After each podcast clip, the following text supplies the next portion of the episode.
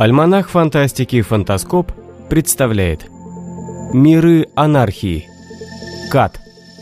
Часть вторая. Авторы. Казинник Сергей и Сержан Александр.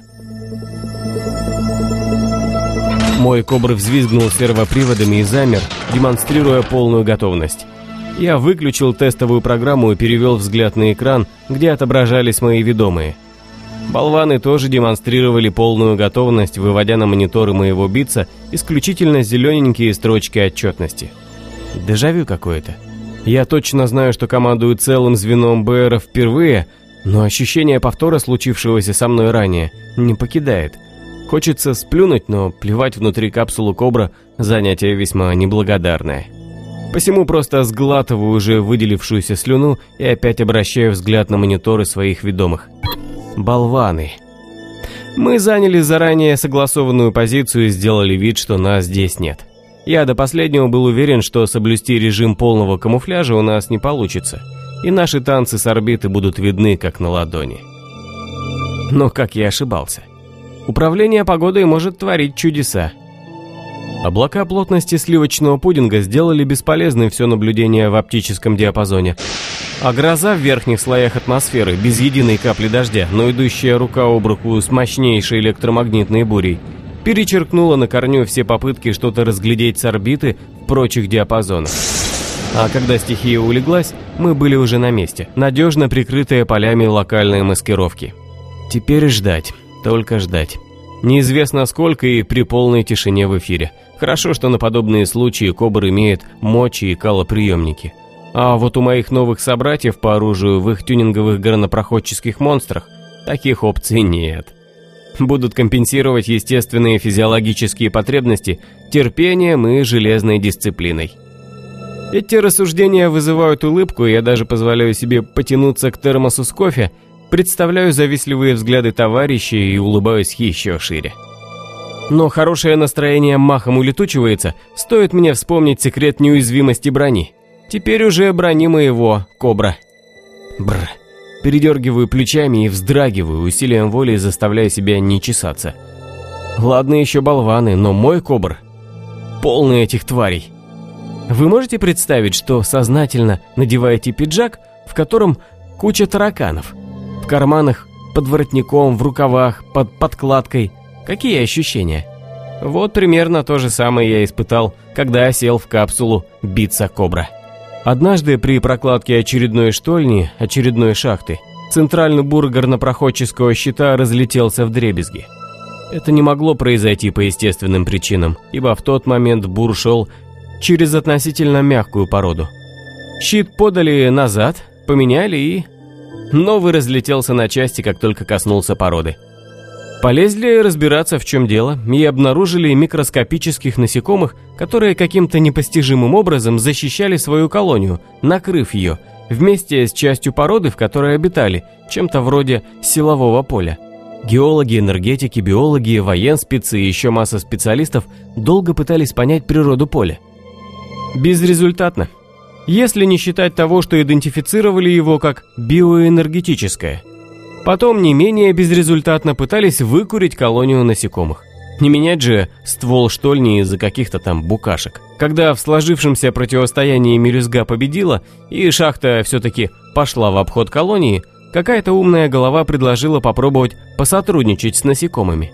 Как это ни странно, но насекомые на сотрудничество согласились, и их микроколонии расположились в специальных нишах под броней боевых и горнопроходческих машин – в разы повышая прочность и способность держать удар. Именно по этой причине мы с болваном не смогли причинить никакого ущерба при огневом контакте тому самому тюнинговому БРу, переделанному из горнопроходческого робота. Хотя так получалось модернизировать исключительно наземную технику. Насекомые с труднопроизносимым названием летать отказались напрочь. Умные головы объяснили это какой-то связью с электромагнитными полями планеты – используя которые, собственно говоря, букашки умудрились перенастраивать свое поле. Вот только связь эта мгновенно не налаживается. В каждой точке планеты своя электромагнитная картинка, к которой и приспосабливаются букашки. А скорость самолетов, катеров, доботов, сами знаете какая. Когда им успевать связь налаживать? Нет связи, нет силового поля. Долго нет связи, нет колонии. Передохли. Нет, надо отвлечься, а то сейчас, правда, чесаться начну. А все-таки эти анархисты молодцы и затейники. Такого количества тактических и стратегических уловок, с которыми я уже успел ознакомиться, ни в одном учебнике Федерации нет. Меня, например, они пленили просто ювелирно, используя трофейный эвакуационный бот и доскональное знание наших же уставов. Пригласили, загрузили, пришвартовали, заставили болвана вырубить, чтоб не мешался, а потом и меня перезагрузкой выключили. Я даже и не пикнул. Кстати, смотрю, здесь трофейной техники действительно много. На это еще старина Свомпи мое внимание обратил. Такое ощущение, что Федерация просто поставляла свои боевые машины на кат. Или, может, на самом деле поставляла. Хрен разберешь эти экономические движухи, но не удивлюсь. Звучит зумер боевой тревоги. Началось. Экраны раннего обнаружения противника мигают множеством красных точек. Так, блин, скукотища какая. Они до сих пор не поняли, что нас, как противника, надо воспринимать всерьез? Ловлю себя на этом самом «нас». Вот дела. Я же себя уже полностью с анархистами идентифицирую. Ладно, сопли, слюни и мысли о смысле бытия на потом, а пока повоюем. Отдаю приказ своему звену болванов поменять кассеты с боевыми ракетами на ударных установках на резиновые чушки. Ракеты ПВО и перехваты оставляю боевыми. Сам, задумавшись буквально на секунду, делаю то же самое. Прибавится в ближайшее время в парке трофейных боевых машин. Ох, прибавится. Ну, точно. Все как по уставу наступательной операции. Первая волна – БРы. За ними управляющие ими «Кобры». По центру боевая техника тяжелых танков прорыва, а по флангам – легкие танки. Так, а кто прикрывает с воздуха? Или при таких погодных условиях никого? Так и есть, никого. Ну, все правильно. Устав не позволяет. Ладно, сосредоточимся на наземных целях. Пожалуй, тяжелые танки прорыва доставят максимум беспокойства. Их резиной не взять. А впрочем, и штатными ракетами вооружением тоже не взять. Эти сухопутные линкоры способны выдержать удар даже тактического ядерного оружия. Значит, их надо выбить в первую очередь. Даю команду уверенному мне рельсотрону сменить позицию с максимально дальней дистанции превратить эти ползающие двухсоттонные монстры в дуршлаг. А я ведь так надеялся, что рельсовое орудие применять не придется. Вижу на экране, как гусеничный тяжеленный рельсотрон вздрогнул и пополз на пригорок, за которым ранее скрывался. Шкала его боевой готовности одновременно с перемещением нашего ручного монстра стала набирать красненькие деления. Готово? Залп! И откат обратно за пригорок. Перезаряжаемся, Перезаряжается эта штуковина долго. Пожалуй, успеет даже до соседнего холмика доползти. Но зато способна пробить даже какую-нибудь небольшую планету. Конечно, если получится точно навестись. Что там с флагманским танком? Так и есть, встал. Дымится и форму принял оплывшую какую-то. Первый раз вижу это оружие в действии. Экипаж жалко. В момент попадания температура внутри поднимается до миллиона градусов и не оставляет шансов на выживание. Но они сами служить пошли силой, никто никого не загонял. Лучшей жизни захотелось, зарплат высоких, соцобеспечения и досрочного права голоса. Но не срослось. Сам такой был. Был недавно. Два оставшихся танка прорыва обошли останки своего собрата и плюнули ракетным залпом. А, выглядит, конечно, жутко, как парочка сухопутных линкоров окутывается дымом из трех десятков сопел стартующих ракет. Но с такого расстояния ущерб будет не будет ущерба. БР из звена прикрытия рельсотрона отработали на отлично и встречным ракетным залпом поставили на пути всеразрушающего металлического шквала непреодолимую стену металлизированного цунами. Над полем боя в воздухе вспыхнули несколько сот солнц. Только своевременно затаенные аппаратуры «Кобра» тактические мониторы спасли мои глаза от слепоты. Но бахнуло так, что некоторые болваны не устояли на ногах и полетели кубарем. Ничего, поднимутся. Тем временем рельсовое орудие отрапортовало о готовности к следующему залпу. Отлично, повторим процедуру. Обозначаю цель, даю координаты и определяю время залпа. Одновременно передаю команду болванам синхронно бахнуть по противнику. Да, критичное расстояние. Да, толка не будет, но залп рельсотрона растворится в общем залпе, и противник не поймет, откуда кто выщелкивает его тяжелые боевые единицы. Так и случилось. Еще один сухопутный линкор оплыл и потух. Оставшийся еще раз плюнул ракетным залпом в ответ, и опять заградительный огонь сделал свое дело, сведя наш ущерб к нулю. Понимая, какая судьба его ждет через пару минут, необходимых для перезарядки рельсотрона, единственный уцелевший танк прорыва остановился. На секунду как будто задумался и попятился назад. БР врага выдернули из-за спины щиты прикрытия. Втянули манипуляторы и боевые рубки в корпуса и тоже стали сдавать задним ходом. Ага, отступайте. Типа все по уставу. Как там? При отсутствии преобладающей огневой мощи, как минимум вдвое и при менее чем трехкратном преобладании в броне, наступательную операцию прекратить, вывести из боя максимальное количество исправной боевой техники, занять оборону и запрашивать поддержку с орбиты и эвакуацию. А вот фигушки – Даю команду своему левому флангу на стремительный бросок по дуге в тыл противника. Правый фланг отправляю в кинжальную атаку в центр отступающих федералов в попытке разрезать их надвое, а фронт оставляю на месте. Перестраховка, конечно, но рельсовое орудие прикрывать все равно надо. Только бы управление погодой не подкачало. Федералы еще могут переломить ситуацию, если получат огневую поддержку с орбиты и тактическую с воздуха. Нервно оглядываю панорамные мониторы. Нет, все в порядке. Где-то вверху бушует невидимая гроза, освещая сверху частыми стробоскопными всполохами тяжелые низкие облака.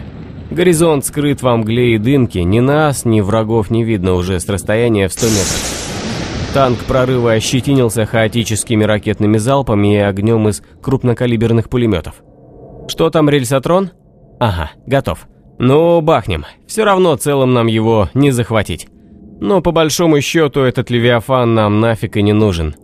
Анахронизм, динозавр. Опять ловлю себя на этом самом «нам» и уже без лишних размусоливаний отдаю команду на залп. Все, спекся.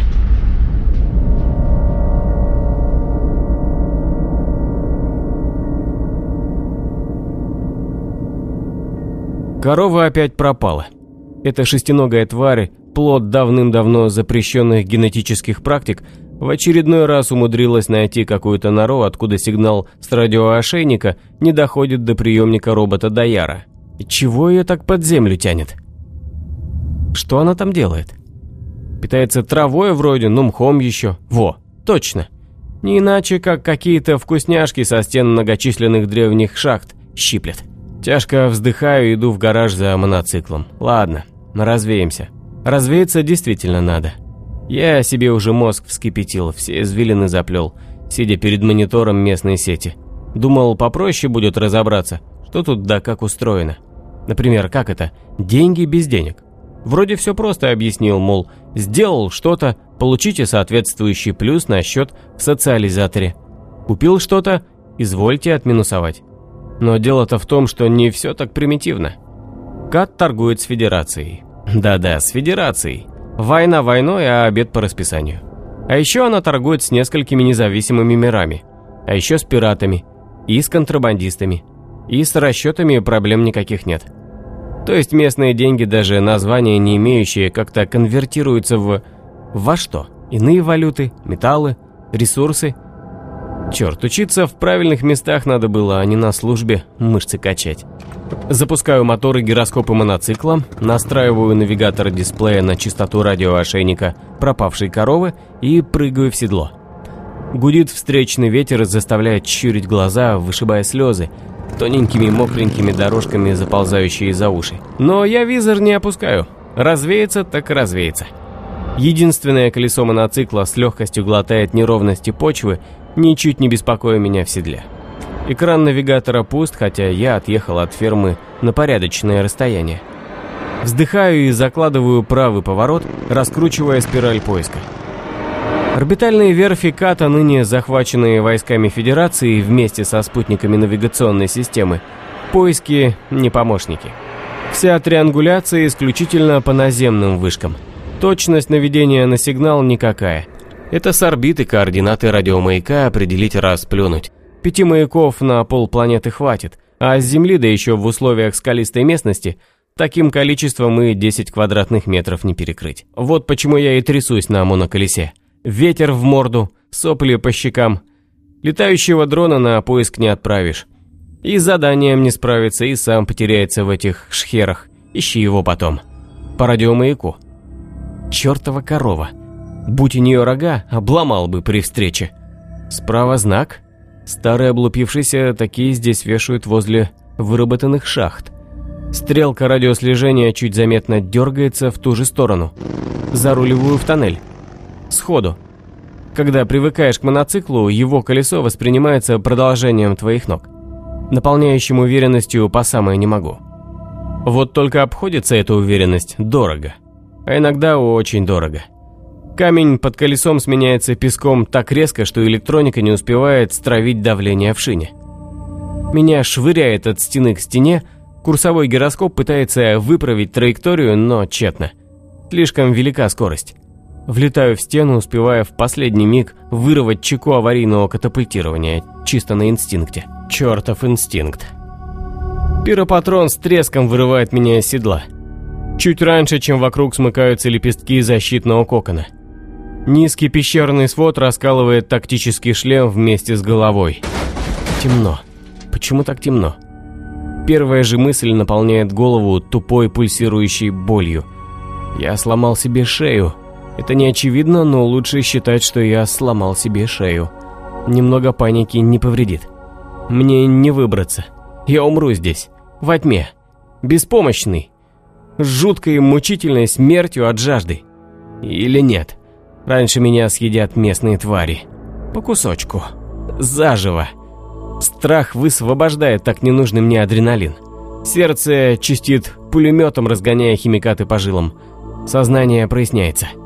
Пытаюсь ощутить самого себя в кромешной тьме, главное не делать лишних движений. Мысленно откроем блокнот и начнем пошаговую дефектацию. Что тут у нас? Сильная головная боль. На грани терпимости без головокружения и тошноты. Не смертельно. Поехали дальше. Глаза не открыть. Такое ощущение, что лицо покрыто коркой спекшейся крови. Предположим, что на голове рана, это скверно. Но кровь успела свернуться. Рана, похоже, не кровоточит. Запишем в плюс. Если задела голову, значит разбит тактический шлем. Плохо. Тактические шлемы распределяют вертикальные боковые нагрузки вдоль спинного корсета, к которому крепятся на хитром многосуставчатом шарнире. Поставим галочку – если шарнир выдержал удар, то есть надежда, что шея не пострадала, как и позвоночник. С замиранием сердца пытаюсь пошевелить пальцами ног. Есть. Медленно снимаю перчатки, ощупываю ладонями лицо. Счастье, что ехал с открытым забралом шлема, от такого удара щиток неминуемо заклинил бы. Да, лицо в крови. Тщательно протираю веки, с трудом открываю глаза – Обнаруживаю себя лежащим мордой вверх. На сводах пещеры слабо мерцают светящиеся микроорганизмы. С одной стороны это хорошо, свет есть, а с другой, пройди здесь корова, потолок был бы вылизан в ноль. Последнее означает, что надежды на ее радиомаяк никакой. Какого черта мне потребовалось рвать чеку катапультирования? Не такая уж скорость высокая была, тут больше воображения, чем скорости. Ну, треснулся бы об стену. Отделался пару синяков и ударов по самолюбию. Так нет. Чертова армия наградила механизмом выживания. На инстинктивном уровне. Все на автоматизме. На автоматизме и полном доверии к электронике. Чуть что, рвешь рычаг капсулы спасения, кольцо парашюта, чеку катапульты, не задумываясь. В результате бесхитростный пиропатрон устремляет тебя башкой в потолок, а моноцикл впечатывает в стену на скорости, многократно превышающей ту, с которой мы так шикарно вкатили в тоннель. Неудивительно, что в кусках искореженного металла трудно опознать агрегат. Ладонь нащупывает поясную аптечку. Обычная коробочка, набитая химикатами на любой случай. Никаких электронных анализаторов и прочей магии. Вылущиваю пару зеленых таблеток от всего и потребляю по назначению. Миг, и я уже не ощущаю не только головной боли, но и самой головы. Стимуляторы, нейромедиаторы и другая полезная гадость поднимают настроение и мышечный тонус. Извлекаю из аптечки баллончик с нанопеной, шлем снимать не рискну. Во-первых, могу чего-нибудь себе повредить, снимая, а во-вторых, как-никакая защита многострадальному черепу. Три пшика прямо в трещину пластика легко доберутся до раны и надежно ее заштопают. Пошатываясь, встаю с бесчувственного песка и приступаю к инвентаризации. Радиосвязь, конечно, в хлам, передатчик закреплен прямо на макушке, им я и приложился. Один фонарь, пистолет с тремя обоймами, пакет выживания с термоодеялом и набором питательных батончиков, фляга с водой. Никто на внешний поиск без этого запаса не выезжает. Местная традиция, и это правильно. Ночь переждать можно. Если монстра не повстречаю, которому пистолетные заряды в упор, что твой изюм. Куда теперь? На улице глухая ночь, собачий холод и куча ночной живности. А здесь тепло, светло и шведский стол из двух блюд, вкусняшек на стенах и меня грешного. Ситуация, ничего не скажешь. Проход широкий, камнями не завалить. Будь у меня граната с дистанционным подрывом, заложил бы вон в ту расщелину. Жаль, нет у меня никакой гранаты. Правда, нет? Подхожу к обломкам мотоцикла. Его водородная батарея, должным образом препарированная, способна заменить противопехотную мину. Добрых полчаса ковыряюсь в ее недрах перочинным ножом, сплющивая каналы теплоотвода, прежде чем признаю результат удовлетворительным аккуратно запихиваю батарею в широкую щель у входа и заклиниваю камнем. Чтобы запустить неконтролируемую реакцию, достаточно одного выстрела. Точного. С безопасных 50 метров.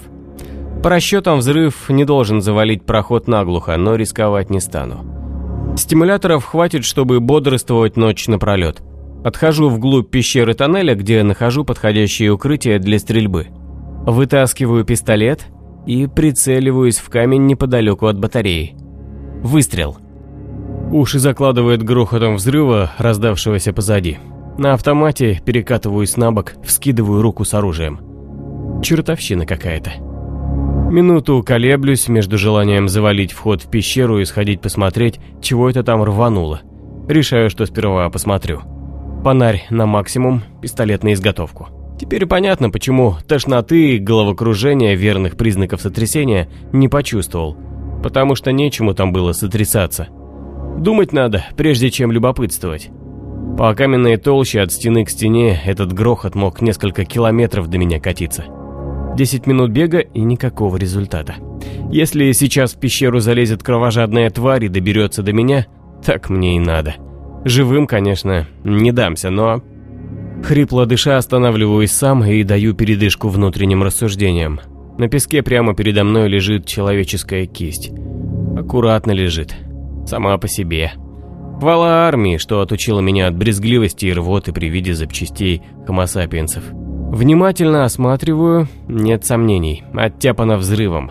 А где же тело? Внимание привлекает темное пятно в 10 метрах. Подхожу ближе. Первое, что приходит в голову, Человек хотел избавиться от социализатора, стащив его через обрубок. Прицел на левое запястье устройства для резких взрывов и... Идиотский поступок, что и говорить. Во-первых, сердце может не выдержать шока. Во-вторых, кровью истечешь, если заранее жгут не наложишь. И в-третьих, в этом просто нет смысла. Вся информация на тебя хранится на серваке. И даже сняв прибор от записи, предшествовавший изгнанию из общества, не избавишься. Надоело шататься изгоем. Нашел забытый взрыв резак, обмотал шнур вокруг руки, да и помер, лишившись крови. Жгута на руке повыше целехонького социализатора я не обнаружил. Значит, действительно передо мной самострел. Вернее, сама взрыв. Но все-таки зачем болезненно умирать в течение трех-четырех минут? Если уж так приперло, взрыв резак можно и вокруг шеи обмотать, чтобы наверняка... Что-то в этом человеке мне определенно не нравилось. Проклятые зеленые таблетки, отнимающие главную боль вместе с мозгами, не давали сосредоточиться. Я тупо пялился на скрюченное тело, пытаясь разогнать туман, застилающий очевидное. Что не так? Лицо. Может быть, лицо? У изгоя, решившегося свести счеты жизнью, такой раскормленной ряхи быть не может по определению.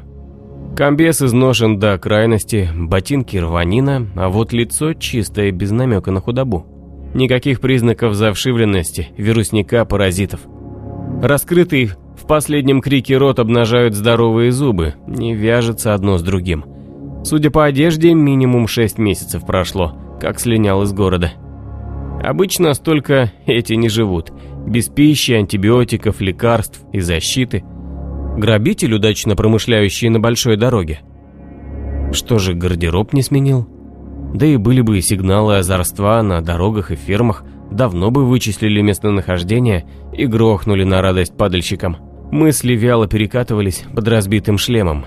Я ловил их путающиеся скользкие хвосты, пытаясь увязать между собой. Метка. Метка на левом виске. Я ухватился за неожиданную мысль, как тонущий за спасательный круг. Метка гражданина. Совсем свежая. Последняя доза. Когда у меня была последняя доза антимутагена? Кабинет районного отдела комиссии по делам гражданства, торжественная клятва на верность Федерации, терминал оплаты, кушетка, привязанные ремни, миленькая девушка-врач с инъектором, прикушенный кляп, сильнейшая выгибающая спину боль, изменившая цвет метка гражданина Федерации на левом виске. Как давно это было? Как давно началась мутация моего организма? Раз в 4 месяца каждый на территории Федерации обязан уплачивать членские взносы по какому-то недоразумению считающимися налогами и подтверждать свою преданность системе клятвой. За это тело накачивают антимутагеном, предотвращающим тотальные изменения ДНК. Природа десятков, сотен миров, воздух, микроорганизмы, излучение широкого спектра – все это может привести к мутации – Пусть и небольшой, но достаточный для того, чтобы тебя перестали считать гражданином. Код. Генетический код федерала чист по определению, а потому клятва и инъекция каждые три месяца. Исключение только экипажи космических кораблей, годами не заходящие в космопорты метрополии, да чиновники высшего ранга, которые заняты делами поважнее, и им не до этих глупостей. Таким гражданам вводят под кожу специальный чип, запасом антимутагена на какое-то запредельное время. В принципе, такой чип реально купить, чтобы избавить себя от регулярной болезненной процедуры. Вот только стоимость покупки настолько фантастическая, что мысли о ней большинству граждан попросту не приходят в голову. Конечно, можно отказаться, гражданство Федерации дело вполне добровольное. В этом случае через месяц метка погаснет, и ты официально перестанешь быть гражданином, а также человеком – так как организм без поддержки антимутагена перестает сопротивляться естественной мутации. И этот месяц стоит потратить на то, чтобы покинуть зону Федерации. Иначе дольше недели с погасшей меткой не проживешь. Любой гражданин вправе, я помню Пьеро, старого дряхлого Пьеро, жившего на нашей улице. Рак легких, просроченная страховка, пенсия, которой едва хватало на обезболивающее. Он сделал свой выбор, отказавшись продлевать гражданство. Через месяц он тщательно запер свой домик и вышел на улицу. Минуту, целую минуту он простоял под ласковыми лучами весеннего солнца, прежде чем его свалили на мостовую и размажили голову его же клюкой. Пара сопливых пацанов, заметивших отсутствие метки. Я до сих пор помню тот звук, с которым тяжелая палка проламывает кости черепа. Удар за ударом. Потом этих юнцов заставили отмывать мостовую, и они час ползали со щетками, морщась от запаха крови, мочи и кала. Мутанты. Здесь все мутанты, с просроченным правом на жизнь, лишенные гражданства, загрязнившие генетический код. Их можно отравить кислотой, расстреливать из пушек, выжигать напалом, и никому за это ничего не будет. Рука непроизвольно тянется к левому виску, пальцы ощущают шероховатость лазерной гравировки. Я знаю, что буквенно-цифровой код погас месяц назад. Вот так. Мои права гражданина и человека аннулированы. Первый же встречный федерал вправе очистить мир от меня. Он, конечно, может этого и не делать, но я сильно сомневаюсь, что кто-то из них откажет себе в этом удовольствии. Так что пути назад нет. Добро пожаловать в мир Кат. Добро пожаловать. Склоняюсь над телом, обшариваю карманы. Пусто. Даже записочки не оставил. Даже намека, чтобы понять, как. Сажусь рядом, в голове каша. Идти обратно к выходу нет никакого желания. Хочется просто сидеть и давиться жалостью к себе. Одно дело помогать здешним, даже воевать на их стороне, и совсем другое – почувствует, что дороги назад действительно нет. Первое, что сделаю, если переживу эту ночь, зайду в бар и напьюсь до чертиков. Алкоголь прекрасно снимает накатившую душевную боль. А потом, потом я обязательно во всем разберусь. И дознаюсь, откуда этот придурок раздобыл дозу антимутагена, обновившего его метку так, будто инъекция сделана позавчера. Раздумья прерывает грохот. Рванула моя водородная батарея, никак иначе. Сегодня такая чудная ночь, просто мечта взрывофила. С кряхтением поднимаюсь на ноги, бегу назад. На полпути начинаю чихать от каменной пыли, что наполняет тоннель густой кисеей. Проклятие. Ненавижу противогазы. Маска присасывается к лицу с омерзительным чавкающим звуком. Вакуумная продувка выбивает сопли и слезы. Просушка. Антизапотевание на максимум. Нормальный цикл дыхания. Луч фонаря бешено скачет, силясь пробить дымку. Подхожу ближе. Все ясно. Блюд на шведском столе было три. Я, светлячки-вкусняшки и противопехотная мина, сделанная из батареи разбившегося моноцикла. Навскидку даже зоолог не определил бы, какая тварь только что укусила водородный реактор. Но, судя по стенам, густо покрытых кровавыми ошметками, любитель электробатареи был поистине чудовищных размеров. Выход завален наполовину, но пути туда нет. Падальщики. Эти зверюги способны учуять запах свежего трупа за несколько километров. Не знаю, сколько у меня осталось времени, но раздумывать над этим не буду. Поворачиваю обратно. Может быть, там в глубине найду выход через какой-нибудь штрек. Прибегаю мимо трупа. Насколько хватит парня здешним тварям? Минуты на полторы? На ходу срываю маску, на ощупь вытаскиваю из аптечки дозатор со стимуляторами. Трех таблеток достаточно на час марш-броска с максимальной выкладкой. Успеть. Успеть найти штрек раньше, чем по нему спустится парочка трупоедов, привлеченная запахом деликатеса. Эта мысль прибавляет мне прыти.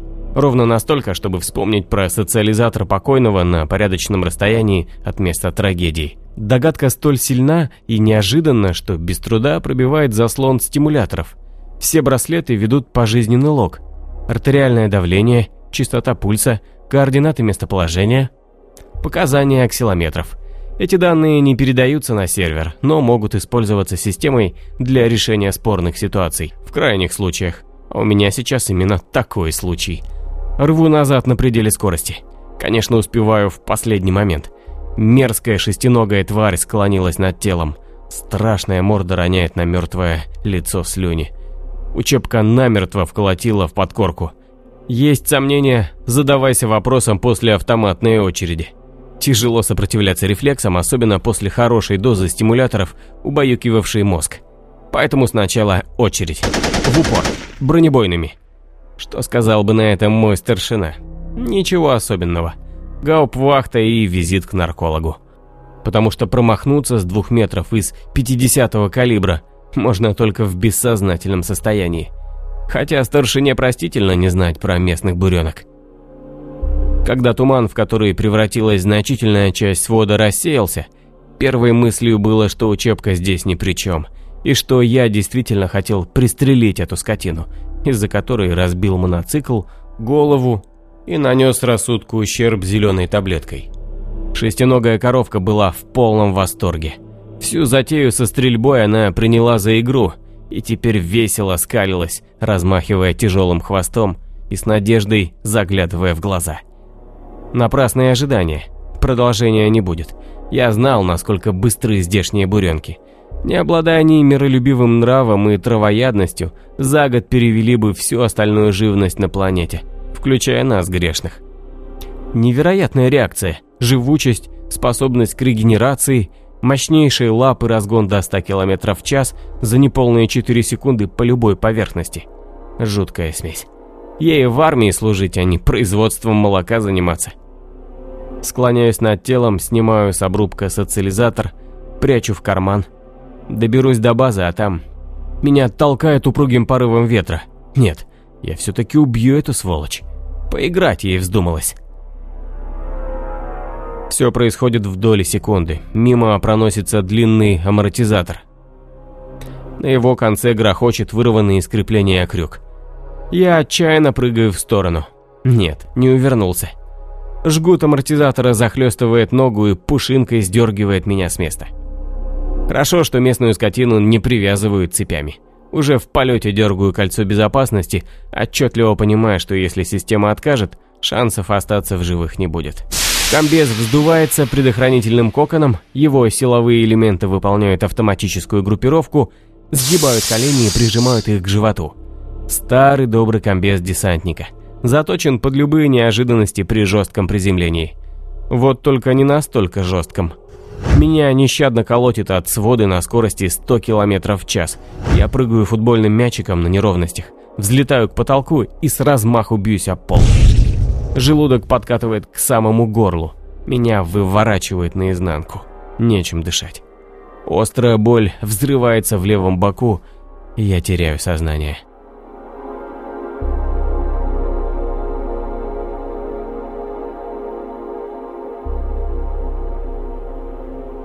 Смутные образы, почти тени скользят над головой бледными пятнами.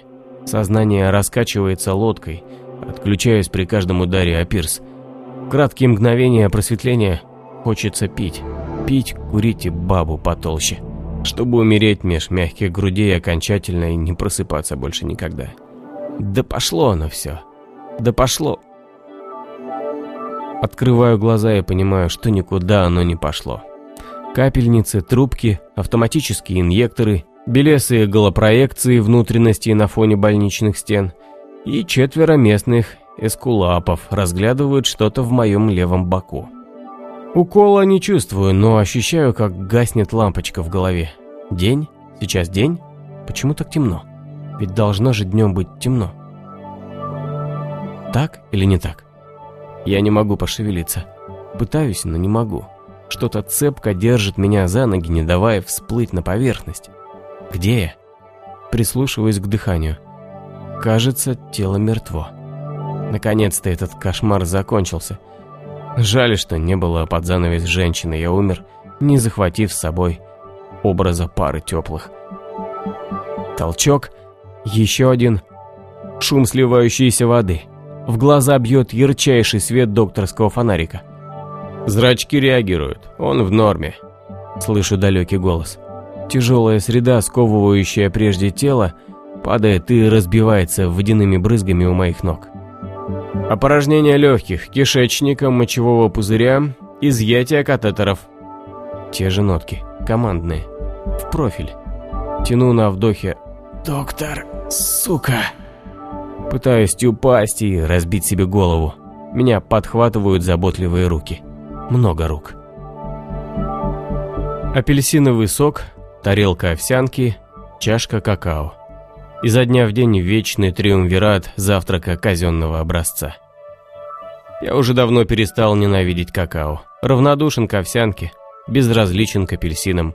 Если попадаете в учебку, больницу или армию, вам нет смысла напрягаться желанием получить нечто большее. Выбор только один – есть или не есть.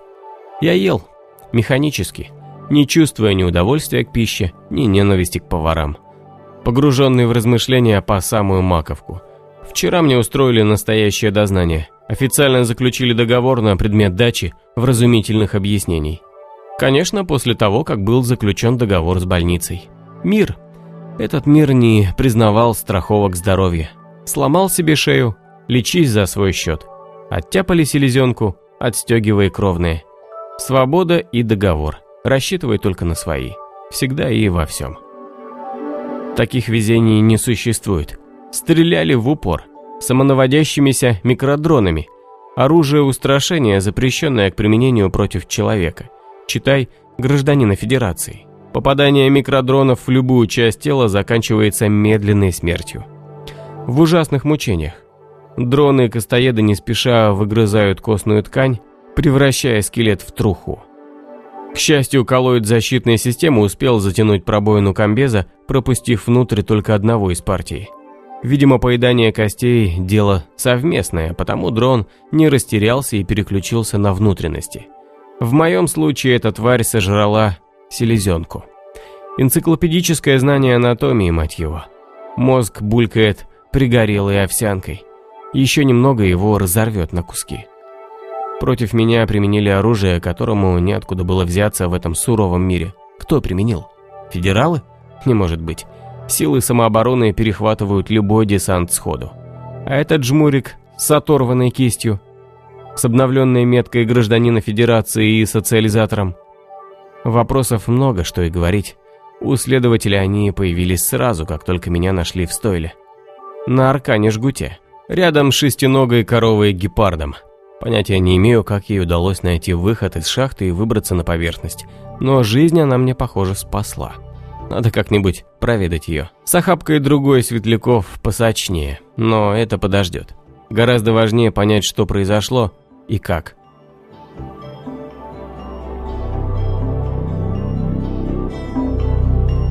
«Да твою ж восемь раз! Жив, курилка!» Приветствует меня старый Свомпи. «Говорят, тебе дрон печенку сожрал». «Селезенку», поправляю я, протягивая руку, но пару молекул оставил. Вырастили новую. Рукопожатию Свомпи будь здоров, он явно доволен моему приходу. Плющим друг другу кости, стараясь придать перекошенным ртам форму улыбки. «Ладно, ладно, вижу, что как новенький. Сдается техник, освобождая мою ладонь из тисков. «Чаю хочешь? Чего другого? Покрепче?» «Хочешь», — согласился я. «Покрепче». Мог ли я предположить, что судьба забросит меня в заведение «Старый СВО угощает», где я буду нахваливать гидролизное пойло фирмы «Хэндмэй»? Три секунды. Ощущение неотвратимой смерти преследует вас только первые три секунды после глотка. Затем накатывает откровение, и рука сама, против воли, протягивает стакан за новой порцией. Бутыль аспидной черной жидкости и пакет с орешками, добытый из недр ближайшего автомата, наполняют счастьем до самых бровей.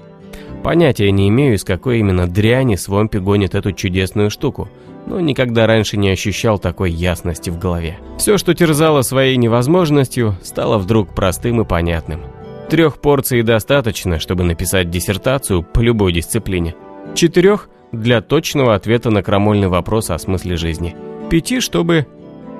«Просыпайся», – ворчит старый Свомпи. «Шесть утра, тебе еще кобра готовить». Ему вторит социализатор, наполняя дребезгом вскипающий мозг. «Твою дивизию!» – тяну я, хлопая по кнопке отбоя. «Какой кобр? В какой еще контракт я по пьяни вляпался?» «Не сходи с ума», – одергивает механик. Нельзя заключить договор при наличии в крови следов алкоголя, наркотиков или повышенного адреналина. Или провала теста на вменяемость.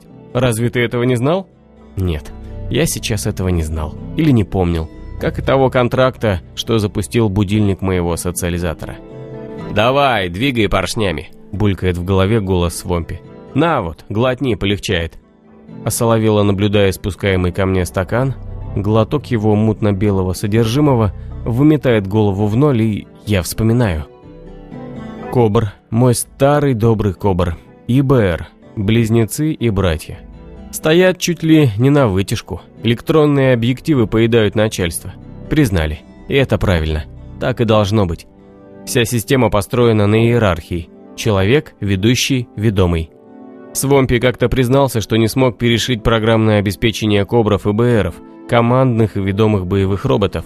Их СИП, система иерархического подчинения, входила в нулевой уровень и всякий раз полностью восстанавливалась. Для того, чтобы связка ведущий-ведомый работала с любым командиром, пришлось прибегнуть к хитрости. Установить модуль сверхбыстрой перезагрузки. СИП успевал осознать, что перед ним человек. И только. После чего уходил в перезагрузку. 40 миллиардов перезагрузок в секунду – Фокус заключался в том, что данные обнулялись только у СИПа. Боевая же система продолжала выполнять миссию, так как сначала все-таки человек, и уж только потом ведущий. Мой Кобр перепрограммировать не пришлось. Он и так помнит ху из ху. Вся подготовка заключалась в разоружении. Да-да, именно в разоружении. В шахте не слишком развернешься с полным боекомплектом. Во всех смыслах. Договор. Кто бы сомневался. Его я подписал еще в больнице. С одной стороны, дико не хотелось возвращаться в эти тоннели, но с другой я отчетливо понимал, что только там, под землей, смогу получить ответы и шанс на возвращение. Всего вызвалось четверо добровольцев. Психи. Все как один. Свои мотивы я еще мог понять, но их... Неужели дронов и одного придурка в моем лице было недостаточно? Зачем же собой так рисковать? Свомпи, Гамлет, Жорж. В навигаторы закачаны схемы горных разработок. Все схемы, включая тоннели стратегического назначения 10 уровня допуска. Если ответ где-то и был, то только под землей. Его мы начали искать, используя данные социализатора, что я успел снять с руки покойного. Конечно, никаких нужных нам координат в логе быть не могло. Радиомаяки на поверхности не справляются с определением точного местоположения, а на такой глубине тем более. Однако конструкция социализатора учитывала и такие случаи. Для определения траектории перемещения бывшего владельца мы использовали данные датчика акселерометра. Зная антропометрические данные человека, можно с достаточной точностью по движению рук во время ходьбы определить траекторию пройденного пути. Мы загрузили данные блока в программу анализатор «Последний судья», нажали кнопку «Ок» и подождали пару миллисекунд. А потом Свомпи наложил полученную линию на схему тоннелей.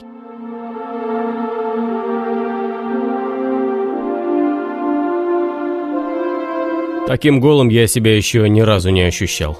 Скинув зенитные пушки, кассетные бомбометы, дальнобойные мортиры и автомат установки минного заграждения, облегчившись, так сказать, на 3,5 тонны, я растерянно крутил в манипуляторах горнопроходческий лазер. Только эта игрушка да пара скорострельных пулеметов остались в моем распоряжении. На болвана смотреть и вовсе больно. Свомпи настоял на том, чтобы навьючить на моего ведомого цистерну с жидкой броней, а в манипуляторы вложить раструб распылителя. В принципе, я был согласен со старым механиком. Возможные боевые действия запросто вызовут обвал горной породы, и если мгновенно не укрепить падающий на тебя свод, то откопать тебя смогут только археологи. В очень далеком будущем. И то, если хорошо повезет. Обычный горный робот к таким действиям не приспособлен, Тут нужна скорость, скорость и еще раз скорость. Уж чем-чем, а скоростью конструктора болванов не обидели, как и реакцией. Боевое построение? В этих шхерах выбор невелик. С нашими погремушками, да еще с запасом для маневра, тут пройдет только колонна. По одному. Нетрудно догадаться, что в авангарде мы с болваном. Нас прикрывают Гамлет и Жорж в легких штурмовых экзотах. Замыкающим идет горнопроходческий робот Свомпи. Признаюсь, до тех пор, пока отряд не подошел к заваленному входу в тоннель, в этой парочке я был уверен меньше всего. Горнопроходческий робот лишен мозгов по определению. Вся работа выполняется оператором. По сути, управление таким роботом не отличалось бы от управления древним экскаватором, будь у того не одна стрела с ковшом, а четыре. Шесть многосуставчатых ног, способных справиться с любым навесным оборудованием, 12 джойстиков, 8 педалей и приборная панель, как у звездолета. Но стоило Свомпи взяться за расчистку завала, опасения исчезли. Старый свод так виртуозно управлял роботом и так лихо раскидывал глыбы, что у меня возникало острое желание проверить механика на предмет компьютерного порта за ухом. Но скажите, пожалуйста, как еще можно жонглировать тысячекилограммовыми камушками четырьмя руками одновременно, если с рождения у вас их две? «Не спрашивай, как», — звучит в динамике голос Свомпи словно ответ на мой незаданный вопрос. «Сороконожка тоже не объяснит тебе, как она ходит». «Ладно, примем как данность. Последняя проверка боеготовности. Индикация состояния боекомплекту, уровню заряда орудийных блоков, сотни цифр, десятки параметров. Неожиданно теряю привычный разбег, дойдя до раздела «Специальное оборудование». Да, точно, автоматические аптечки – Пометуя съеденную селезенку, мы захватили с собой эти чертовски сложные совершенные аппараты, способные при необходимости вырезать нам аппендицит или пришить оторванную конечность. Индикация медстанции выводит красный код. Тахикардия, повышенное артериальное давление. Однако как здорово взвинчены нервы мимолетное упоминание о дроне-костоеде, и вот я уже получаю красную карточку. Хорошо, что это не армия, и нет надо мной сержанта с инъектором храбрости, одной дозы которого достаточно, чтобы клиент смеялся, отпиливая себе ногу. Украдкой бросаю взгляд по сторонам. Кажется, никто не смотрит в мою сторону. Вылущиваю пару синих таблеток из блистера и закидываю под язык. Совершенно безобидное лекарство из старых запасов. Практически без побочных последствий. «Да твою дивизию, на кой хрен мне все это надо?» Говорит знакомый до боли собственный голос, прежде чем уйти в сиреневый туман. Продвигаемся. Быстро, без суеты и пыли. Под опорами хрустит мелкое крошево, над головой мерцают светляки. Время от времени Свомпи прослушивает своды акустическим сканером. Звук отлично проходит через породу. Геоакустика намного надежнее дрона-разведчика, так что если впереди звякнет нечто металлическое, то... «Стоп!» – слышится голос механика. «Впереди! Переговариваются. Довольно громко. Метров шестьсот». Так, приехали. Поднимаю руку, отряд замирает. Впереди не звякнуло. Нас ждут. В открытую. Мы не рассчитывали на внезапность. Цирковое жонглирование перед входом было слышно на всю округу. Мы рассчитывали в крайнем случае на банальную засаду. Но один, два, три сумасшедших, решивших поиграть в солдатиков с вооруженными до зубов профессионалами. А эти, кем бы они ни были, спокойно переговариваются. Настолько уверены в своем превосходстве? Вызвать подкрепление? Армейская выручка не дает времени на лишние размышления. Тянусь к кнопке запуска почтовика. Радио здесь бесполезно. Легкая отдача в плечо, капсула с донесением ушла в полет. Минут через 15 здесь будет армия. Нет, я не трус, но нас учили в таких случаях поступать именно так. «Они быстро приближаются», — сообщает Свомпи. «500 метров! 450! 400!» Пропуская вперед болвана с жидкой бронем по раструбам. Теряем секунд 30 на расшаркивание в тесном проходе. Свомпи, зараза, на кой черт такую здоровую цистерну-то навязал? 150, 150. Болван запускает насосы высокого давления. Турбина раскручивается целую вечность, но все же выходит на максимальные обороты. Жидкую броню не взять никаким соусом, даже ядерным зарядом. Проверено.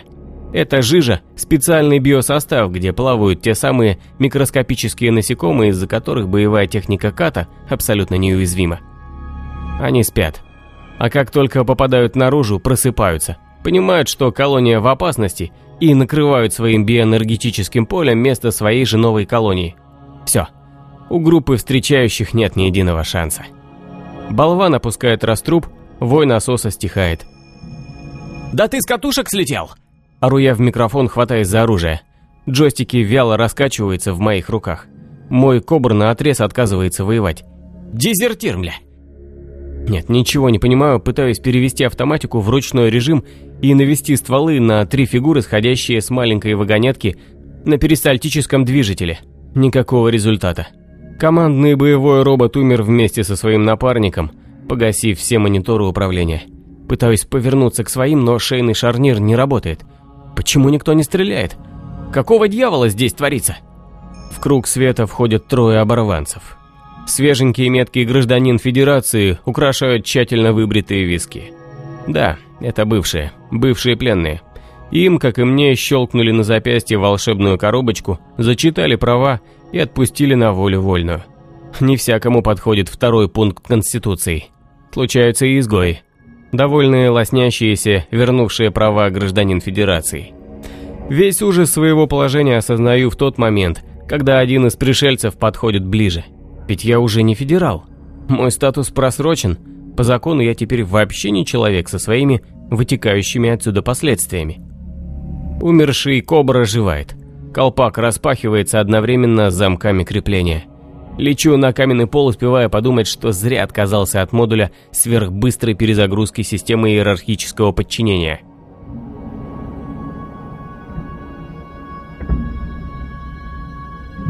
Сидим. Я, Гамлет, Жорж. Без тактических комбинезонов сидеть на полу холодно. Руки, стянутые за спиной проволокой, потеряли чувствительность. Война проиграна, миссия провалена. Счет огромный. 15-2 в пользу неприятеля. У стены валяются два смятых экзота с телами внутри. Старый добряк-механик как-то сознался, что не может убить безоружного, а потому дождался, когда наши места в Кобре и экзотах – займут новоиспеченные федералы и только потом развернулся вовсю. Легко, словно играючи, горный робот смял экзоты с их содержимым в единое неприятное целое.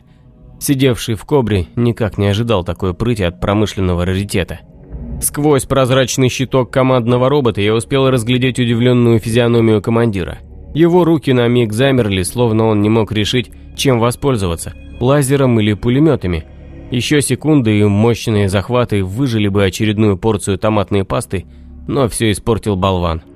Робот не стал запускать турбину насоса. Давления в резервуаре хватило, чтобы остановить загребущие манипуляторы. Их зацементировало в монолит в паре сантиметров от кобра. Разумеется, вместе с самим кобром. Болван он и на Кате болван. Ему наплевать, сколько времени и сил потребуется новому хозяину, чтобы выбраться через лючок машинного отделения. Главное, чтобы тельце не пострадало. Пока ленивая турбина раскручивала насос, готовя раструб к новому выстрелу, Свомпи сбросил обе клешни и рванул в сторону. Его робот успел выгрызть узкую нишу и даже укрыться в ней, прежде чем струя жидкой брони метнулась в его сторону. Механик все правильно рассчитал. Он не ушел бы живым от прямого попадания, направив он робота на выход. Уйти в стену было разумным решением. В узком пространстве БР не смог развернуть длинную палицу раструба. Струя замуровала нишу, почти не задев горняка. Не знаю, сумел бы я так среагировать на месте Свомпи. Наверное, нет. Попытался бы сманеврировать, уклониться, но влетать в стену не сообразил бы. Надеюсь, что механик жив и ему удастся выбраться. А вот нам, боюсь, уже никогда не увидеть солнце. Долгожданное подкрепление опоздало. К моменту их прибытия тоннель был наводнен восстановленными в правах федералами. Кроме свежих меток, они носили браслеты, закрепленные рядом с социализаторами – по-видимому, электронное содержимое этих невидимых мною гаджетов каким-то образом выводило из строя модули сверхбыстрой перезагрузки. У примчавшейся кавалерии не было никаких шансов. Кобры и БРы единодушно опускали стволы, едва только перед ними оказывались новые хозяева. И также единодушно избавлялись от старых. Что дальше? Под дулом пистолета снимается тактический комбинезон, затем следует два выстрела. В голову. Без затей. 30 выстрелов и 15 тел на земле. С нами 18. Злоба. Я не знаю почему, но меня колотит от бешенства. Порвать стягивающую руку проволоку и дотянуться в смертельном прыжке до ближайшего горла – единственное желание. Горячая кровь бессильно брызгает при каждом рывке. Владелец моего кобра вылезает наконец из машинного отделения с чувством пинает болвана, виновника торжества, и опускается передо мной на корточки – Курево есть?» Меня обжигает зловонное дыхание. «Ублюдок!» Цежу сквозь зубы. Жгучая боль в рвущихся на свободу руках туманит разум. Оборванец пропускает ублюдка мимо ушей, деловито обшаривает мои карманы, находит пачку, закуривает. «Хочу сказать тебе спасибо», — говорит он, пуская мне в лицо сигаретный дым. «Ты так ловко привел сюда технику, что, будь моя воля, пришил бы тебя сразу и без мучений. Но, вы я обещал ребятам развлечения, и вы с дружками входите в программу. Правда, ребята?» Обращается он к своим выродкам. Те гоготом его поддерживают. «Я вижу, тебя подштопали», — уточняет главарь. «Как мой подарочек?» «Так это ты был?» Против воли хрипит мой рот. «Ты стрелял в меня микродронами?» «Кто же еще?» «Конечно!» Мы рассчитывали, что ты сдохнешь, и дроны обнаружатся после вскрытия. Но, видно, судьба у тебя такая. Невезучая. Новая порция дыма в лицо. Главарь продолжает рассказ. Болваны. Какие же мы болваны? Мы? Ну да, мы. Здесь, на Кате. Федерация. Какой бы ущербной она ни была, генералы знали свое дело. И знали они его хорошо, не в пример нам. Десант. Один, другой, третий, 151 как легко и просто доставалось нам самое совершенное вооружение. В целости и сохранности. Вместе с личным составом. Да, разумеется, а как иначе? В условиях недоразвитого профильного военного производства у нас не было другого выхода, кроме сбора щедрых урожаев, отпускаемых Федерацией. Мальчики направо, девочки налево. Кобры, БРы, экзоты, танки, гаубицы, до чертовой матери роботизированных огневых комплексов – Тупые господа генералы. Вали еще. Все к рукам переберем. Все наше будет. Как можно завоевать планету? Можно направить сюда 40 линкоров, нарваться на систему глухой планетарной защиты, положить 70% личного состава, но в конце концов водрузить над поселками знамя Федерации. Долго и расточительно. Власть по головке, если и погладит, то исключительно против шерсти. Гораздо выгоднее устроить кормушку. Десант, другой, третий. На планете остается самое совершенное вооружение. Вместе с личным составом, который неминуемо будет включен в систему свободы и договора. Аналитики решили уравнение с двумя неизвестными. Свобода и договор. Какой процент состава захочет исполнять договор при неограниченной свободе? 70%? А если в десантный замес накидать отребья, тогда сколько? 50? 40? И что мы имеем? 60% изгнанных, обозленных, завшивленных, умирающих от голода и болезней, и сохраненное вооружение, способное, ко всему прочему, распознать граждан Федерации, несмотря ни на какие вмешательства в кибернетику. На что готов обреченный на смерть, если дать ему шанс выжить? Да на все что угодно.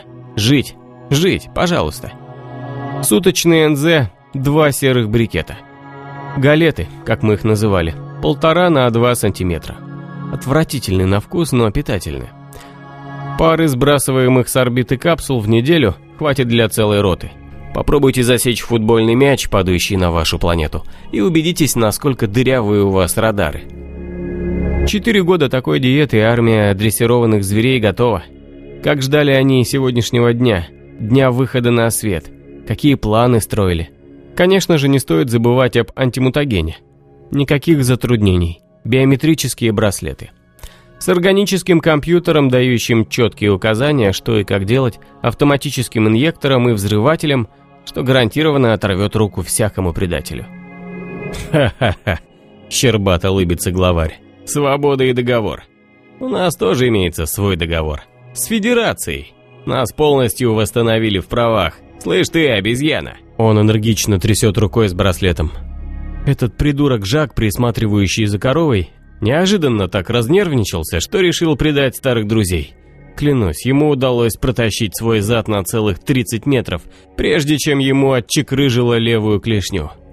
Я слушал его и ощущал себя идиотом. Корова не опять убежала. Ее увели с мячиком в ошейнике. Как раз для того, чтобы на поиски отрядили подходящего человека. Вот почему светлячки на стенах оказались нетронутыми. Истекший кровью Жак не входил в общий план. Группу взяли задолго до того места, где я нашел тело. Данные социализатора оказались нам ни к чему. Они не привели к тайному месту. Не разрешили вопрос о дозе мутагена. Все закончилось банально до невозможности. Армейская выручка, уставы и инструкции. Стандартная ситуация, если операция идет не по сценарию, вызывая подкрепление, что я и сделал. 15 трупов тому свидетели. Свомпи говорил, что не смог полностью перепрограммировать кобров, и БРов, и экзоты, и всю остальную боевую хрень, что попало к нам в руки. Генералы не были больными на голову людьми, наступающими на одни и те же грабли. Это мы были больными на голову. Это мы наступали на одни и те же услужливо подставляемые нам грабли, беря десант голыми руками. Старый добрый Кобра, как легко ты предал меня, едва в поле зрения появился истинный федерал. В коробочках не было никакой особенной электроники, блокирующей кибернетические ухищрения здешних инженеров. Достаточно подвести под окуляры метку гражданина Федерации – и тебя беспородного едва ли не пинком вышвырнет из кабины. Глупо? Так глупо. Закончив рассказ, выродок орет. «Начнем веселье!» Федералы обступают нас. Чьи-то грубые руки поднимают на ноги, тяжелые сапоги пинками направляют к ближайшей вагонетке и забрасывают в кузов. Вагонетка трогается. «Дамочки!» – затихает вдали ненавистный голос – Занимаем места в бронетехнике согласно приобретенным билетам. Третий звонок. Представление начинается.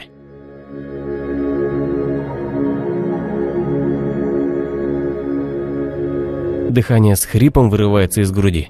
Я поминутно теряю равновесие, отчего пальцы пронзает нестерпимая боль. Слева сдавленно матерится Жорж, справа Гамлет. Старая знакомая пытка. Нас вывезли из шахты и привязали к заранее установленным столбам за большие пальцы рук, оставив балансировать на цыпочках. В такой позе можно держать равновесие минуты две. Мы стоим уже час. Нам некуда спешить. У нас места в первом ряду. Кровавый туман ярости застилает глаза. Каждый раз, когда кто-то из нас кричит от боли, стоящий рядом главарь отдает приказание, после которого слышится выстрел и стон очередной жертвы безумия. Кто не видел, как подразделение Акобров и БРов уничтожает наземные цели, тот ничего в своей жизни не видел. Ход из заброшенной штольни привел к самой границе жилых кварталов. Боевым роботам потребовалось меньше пяти минут, чтобы выскочить из-под земли и накрыть все значимые объекты кассетным залпом. Одним единственным. По схеме единовременно объемного детонирования. Когда тысячи мин, каждая из которых нашла свою цель, взорвались сразу. Мне почудилось, что городок вздрогнул, оторвался от земли, секунду-другую повисел в недвижимом воздухе и облаком пепла обрушился вниз. Но так погибли не все. Только счастливчикам удалось легко отделаться. Достаточно много людей днем находились не в самом городке, а поблизости. Фермеры работали в поле, мамашки выкатили грудничков в колясках на свежий воздух, Детишки постарше гоняли по окрестным холмам вавелов, местных ящериц, так забавно и быстро при бегстве перебирающих лапками, что казалось, будто у них выросли колеса. Кто-то откуда-то возвращался, а кто-то наоборот куда-то шел. Их поделили на три группы. Все население поселка. Всех, кто не мог держать оружие и выжил после резни. Моя группа центральная. Десятки молящих взоров обращены к телу, корчащемуся на столбе. Мужчины и женщины, мальчики и девочки, старики и старухи. Они молчат. Им сказали, что безразлично, кто будет кричать, ведущий или группа поддержки. Правило только одно. Один крик, одно тело. Действие таблетки закончилось сто лет тому назад. Боль выворачивает меня наизнанку и сводит с ума. Из глубины поднимается спазм. Нет, нет. Рот наполняется кровью прокушенного языка и рвотой выплевывает еще один крик. Выстрел.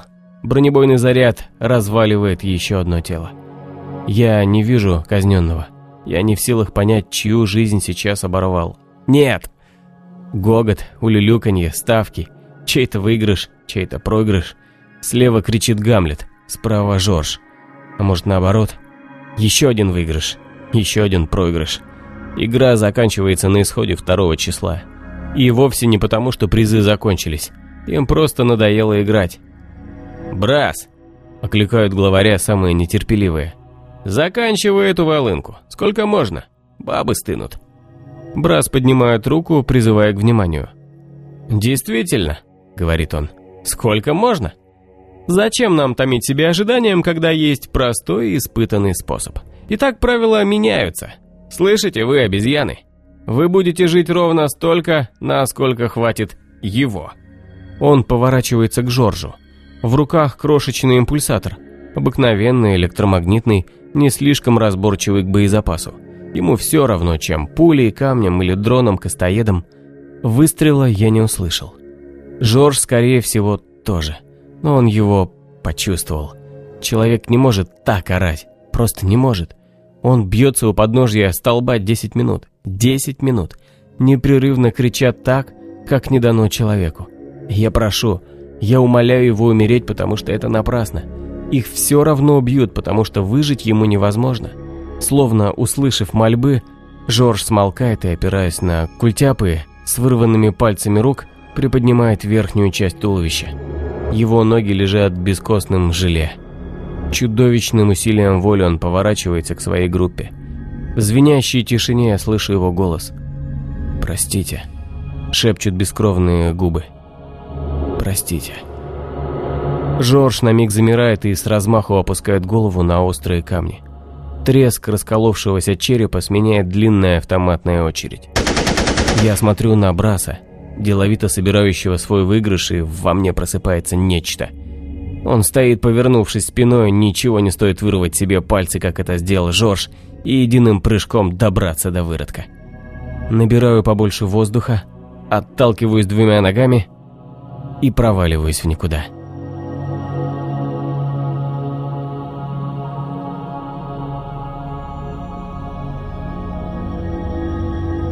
Сознание вернулось. Мои руки все так же притянуты к столбу. Оно какое-то странное, мое сознание. Воспринимает только факты. Ни эмоций, ни переживаний, Только что умер Гамлет. Он сумел заглотить язык и оставил мир без мучений. До того, как отведал порцию дронов-костоедов. Хитрюга Гамлет. Девчонки, говорят, боготворили его. Федералы проявляют нетерпение.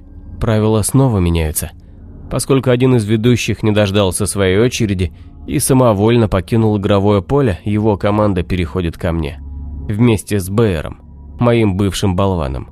Лишившегося Кобра, его решают оставить для финального запаса. Оставляют как есть, с цистерной, жидкой брони и раструбом. Две группы обезумевших от страха людей загоняют в клеть и заваривают дверцу. Как только я умру, болван запустит турбину насоса, и в живых не останется никого. И, конечно, запись и прямой эфир. Оптика у БР отменная, сверхвысокого разрешения. Она не упустит ни одной детали последнего акта. Ко мне подходит сияющий брас. Кажется, он на кочерге. Трудно поверить, что он успел принять дозу. Скорее всего, его развезло от бойни. Запах крови, мочи и кала. Впечатляет, наверное. Куда там наркотикам? «Братан», — кривляется Брас, — «ты должен меня понять. Некоторые из нас целых четыре года не видели живых баб. Представляешь? Конечно, с обезьянами спариваться нехорошо, но что делать? На безрыбье рак рыба. Тем более, когда не запрещено законом. Мои бойцы отыскали на окраине городка уцелевший бар, куда затащили пару десяток хорошеньких самочек. Одно плохо – четыре года воздержания. Однобокие спарринги его внимания можно не принимать. За такой срок любой болт заживеет. Чем будить прикажешь? Не просекаешь? Чудак-человек. Да криком, мать твою. Криком врыло тебе. Когда дрон будет хрящи по-живому рвать. Вот что мне надо. Чтобы в сознании были и орали так, чтобы насмерть стояла. Там двадцать самок, понимаешь, сука? Двадцать! Перекошенный рот брыжет вонючей слюной. В другой раз меня стошнило бы, как минимум от страха. А сейчас фиолетово. В крапинку. «Я тебе подарочек припас», — воркует Брас, вытаскивая из кармана аптечку. «Одну из наших запасов». «Узнаешь?» Он включает прибор и ставит его к моим ногам. Тот выпускает множество шевелящихся ножек и быстро вскарабкивается мне на плечо. «Вы с ним подружитесь», — говорит мне Брас. «Он не даст тебе лишиться рассудка и продержит в сознании до утра». Мне все еще фиолетово и по-прежнему в крапинку. Выстрела я не услышал, но я его почувствовал. Мне не страшно. Умирать не страшно. Просто обидно. Опять все сначала свет в конце тоннеля и прочие радости бытия. Мое тело само по себе ему больно, оно исходит на крик. Аптечка уже трижды восстанавливала голосовые связки, штопала пищевод, прижигала внутреннее кровотечение. Происходящее с моим телом не волновало меня. Подумаешь, тело. Сколько их было? Десятки, тысячи, миллионы? А сколько еще будет? Миллиарды? Больше? Дрон уже в позвоночнике. Собственно, а чего я здесь забыл? Чего жду? Тоннеля? Битвы за право вступить в покинутые некогда пределы абсолютной истины? Тут же за углом прекрасный бар с групповым сексом. Выбирай любую неначатую жизнь. Нет, серьезно. Но мне так надо цепляться за это желе. Внутри обрывается тягучий липкий комок. Невесомая субстанция покидает оболочку. Ему хорошо. Ушел и забыл. А куда теперь мне? Что будет там, за пределом? Конец? Вот сейчас эта гадина дойдет до четвертого позвонка и... Выжить. Любой ценой выжить. Аптечка, аптечка, аптечка. Какая еще аптечка? Она тебя не спасает. Какое там выжить? Стой! Что ты делаешь? Сжигаешь жиры в попытке получить дополнительную энергию? Зачем тебе она? А, вот зачем. Ты хочешь восстановить костную ткань. Не, ну не дура ли? Во-первых, у тебя ничего не выйдет сожжешь запасы жира на первом же мизинце. А во-вторых... А что во-вторых? Непонятно. А где этот? Второй. Кто это там вякает? Что значит сожгу на первом же мизинце? Ну, сожгу, но делать ведь что-то надо. Где второй? Ты кто? Я? Я не знаю. Я был здесь всегда. Но почему ты еще здесь? Разве ты не ушел? Я не могу покинуть оболочку, пока она живет. Тем более у меня осталось незаконченное дельце, точнее 15 дел, срочных и неотложных. Я совсем запутался. Ведь кто-то ушел. Я это точно знаю. А сам-то ты кто? Странный вопрос. Я был здесь всегда, с самого момента зачатия. Эта оболочка все, что у меня было и есть. Только со временем я понял, что кроме меня здесь обитает кто-то еще. Странный, непонятный и нелогичный, имеющий часть власти над моими действиями. Вот только сейчас. Ведь кто-то ушел? Ведь ушел же? Ты еще здесь? Здесь? Я тоже ничего не понимаю. Такое ощущение, что прежде очень давно я был одним целым. Что же произошло? Что это было? Четвертый позвонок? Я... я не выдержу больше. Сейчас голова завалится вниз, кровоснабжение мозга нарушится, и мы с тобой простимся. Чертов дрон. Его никак нельзя остановить. Почему нельзя? Очень даже можно. Вот, пожалуйста. Уже остановили. Как ты это сделал? Это сделал ты. А я всего лишь дал тебе немного своей энергии. Ты подсознательно отключил нервные окончания. И дрон, не получая ответных болевых импульсов, решил, что тело мертво. И что дальше? Ты можешь дать мне энергии на восстановление костной ткани? Увы, это бесполезно. Регенерация займет слишком много времени. Телу не продержаться столько времени без скелета. Поучи ученого. Я начну восстановление самых жизненно важных частей. Тело не умрет. Инвалидность – да, но не смерть. Для меня это не вариант. Мне не нужно тело-инвалид. Мне нужно тело-метеор. Посему предлагаю договориться. Я дам тебе энергию, а ты пообещаешь использовать ее так, как я скажу. Хорошо, обещаю. Давай. Цистерна. С жидкой броней, видишь? Конечно, вижу. И что с того? Ты ведь знаешь, что такое жидкая броня? Разумеется, это... Что ты делаешь? Даю тебе энергию, чтобы ты мог запустить эти стухшие мозги хотя бы на 90%. Нифига себе. Да уж, нифига себе. Как же я сразу не сообразил. Жидкая броня – чистая органика. Более того, псевдоразумная органика. Мы покрывали ею обшивку боевых машин и закачивали в специальные полости на договорной основе. Симбионты получали в свое распоряжение квартиру и со своей стороны обязывались ее охранять. На этой планете все подчинено двум простым правилам – свобода и договор. Могу я предложить этой субстанции свое тело? Конечно могу. Почему нет? Мне говорили, что из нее даже зубные имплантаты умудряются делать. Приживаемость стопроцентная, причем мгновенная. Дело за малым – уговорить БР. А впрочем, зачем уговаривать самого болвана? Достаточно звякнуть его шефу. Энергии достаточно для того, чтобы поднять голову и улыбнуться в камеру. И весело поговорить за жизнь. «Брас, ты слышишь меня, задрот? Слышишь, тьмо? Твой дрон сдох, а я все еще жив. Слышишь, тварь? Как твой агрегат? Хоть раз возбудился на мои вопли, а на самочку тоже нет? Дура, таки твоя мама. Зачем она вообще стала рожать гермафродита? Где-то на второй минуте мне удается привлечь внимание Браса. Еще бы не удалось, ведь я знал о нем почти все. Теперь, когда кто-то вышел из меня в неизвестном направлении, мой мозг некому шпиговать разного рода сиюминутными хотелочками. Конечно, не сто процентов, но верные 80 выдает точно. Мой мозг запомнил все. Каждое движение, поворот головы, речь, интонацию, а еще пару научных статей и все, что я прочитал в своей жизни. Нетрудно надавить на болевые точки, когда психологический портрет составлен от А до Я. Пусть даже грубо и неумело. «Заткнись! Заткнись! Заткнись!»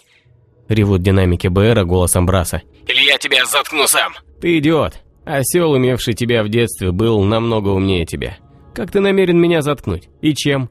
БР не станет меня разбирать на части, его остановит сигнал аптечки. Залить жидкой броней? И что дальше? В этом коконе под присмотром аптечки я смогу продержаться полгода. Вот только уже без вариантов для тебя, педрилы. Эту броню термоядерным зарядом не взять. Долбозер с ученый. Как? Как ты меня заткнешь? А вот так. Доходит наконец до Браса. Приказа БРу я не услышу, но я его чувствую. Тонкая струя жидкой брони врывается в открытый рот. Я не боюсь захлебнуться. Все контуры тела отключены. Кислорода в клетках где-то минут на пять. Времени, чтобы успеть договориться с симбионтами – вагон. Да, откуда такая уверенность, что вагон? Договориться легко сказать. Можно подумать, я знаю, как с ними договариваться. Или знаю. Что вообще происходит со мной? Что? И тут из темного заплесневелого угла памяти выпадает брошюра в мягкой обложке. Названия нет, только длинный десятизначный номер. Целую секунду тупо пялюсь на гриф совершенно секретно, прежде чем наваливается откровение, я вспоминаю. Людской скот в границах Федерации не барствовал. Денег хватало только на самое необходимое. На еду, кров, кое-какую одежду, безвкусные развлечения, дозу антимутагена. Время от времени администрация нашего района расщедривалась на небольшие подачки. Как правило, все они были связаны с испытаниями новых препаратов или социологическими исследованиями. Понятное дело, от желающих отбоя не было. Очередь расписана на полгода вперед. 17 лет – золотой возраст, чтобы начать самостоятельную взрослую жизнь и немного помочь семье, не так ли? Организация исследования ничем не отличалась от прочих. На площадь в окружении трех десантных ботов опустился лабораторный модуль. Прибывшие солдаты лениво расставили стойки лазерного ограждения. Нас 50 добровольцев идентифицировали, выстроили в колонну по одному и провели в модуль. Тот оказался поделен на множество индивидуальных кабинок, где на каждого приходилось по десятку специалистов. Это обычное биосоциологическое исследование – ворковала медсестра, вытаскивая из кейса внушительного вида инъектор. Процедура совершенно безболезненная, вы ничего не почувствуете, вам совершенно не о чем беспокоиться. Хрена себе безболезненная. Длинная игла вошла между распятыми в зажиме пальцами средним и безымянным. Я непроизвольно дернулся, но рывок погасили эластичные манжеты, охватывающие запястье. Боль была адская. На ее фоне даже инъекция антимутагена казалась комариным укусом. Я бился, хрипел, и из глаз катились слезы, а потом что-то холодное прикоснулось к моему виску и стало темно. Очнулся я уже дома. Воспоминаний о том, что происходило в лабораторном модуле, не было. Как оказалось, их не было ни у кого из 50 добровольцев. Страшная боль, холодная вспышка в голове и «Здравствуй, мама». Ничего более. Теперь я знаю, для чего нам блокировали воспоминания. На те шесть часов, что продолжались тесты. В течение всего этого времени нас убивали и воскрешали. Убивали и воскрешали. Многократно. Разными способами. Медленно и быстро. Химией и асфиксией. Остановкой сердца и электричеством. Конечно, зачем подопытным об этом помнить? Я действительно не мог ничего вспомнить, хоть и старался. Много раз пробовал, но кроме головных болей ничего не добился. Всякий раз, когда пытался, меня накрывала волна сильнейшей боли. Вот только не сегодня, когда тело творит просто чудеса, а разум достиг необъятных вершин. Эксперимент проводился строго по инструкции, записанной в брошюре. В мягком переплете и грифом «Совершенно секретно». Подумать только. Бумажная книга. В наш электронный век таким уловкам, как старинное книгопечатание прибегают лишь в условиях строжайшей секретности. Брошюру листал врач, и мне была видна каждая страница в зеркале, висевшем на противоположной стене. У человеческого мозга есть свойство запоминать все. Навсегда. Неважно, сосредотачивается внимание на предмете или выходит покурить. Мой обновленный пропатченный мозг нисколько не смутил зеркально перевернутый асфальт. Я без труда прочел содержание брошюры. От корки до корки. И все стало ясно, как дважды два. Человек думает, что он разумен, и это верно, но лишь отчасти. На самом деле в нем уживаются три разума. Разум тела, разум эго и разум духа. И именно этот триумвират правит вселенной под названием «человек». Нет этого триумвирата, нет человека. Есть какой-то биологический объект, который только выглядит как человек, но по сути что-то другое. Но бывает, что какой-то из разумов преобладает над остальными. В одних случаях эволюционно, а в других – в силу обстоятельств. Разум тела – великий интуит. Именно он знает, где через долю секунды пролетит пуля и отводит тело с этой траектории. Каким-то неведомым образом он чувствует липкий взгляд снайпера и успевает бросить своего носителя за ближайшее препятствие еще до того, как у желающего его смерти палец выберет холостой ход спускового крючка. Именно разум тела способен провести человека по минной тропе, не сдернув ни одной растяжки. Но разум тела недальновиден и глуп. Он не способен распутывать лживую паутину слов, не может планировать, и не в состоянии видеть только те опасности, которые здесь и сейчас. Он начисто лишен таких категорий, как хорошо и плохо, добро и зло. Для него существует единственный непоколебимый приоритет – выживание тела. Ибо разум тела не бессмертен, а умирает вместе со своим носителем. Без шанса на возрождение.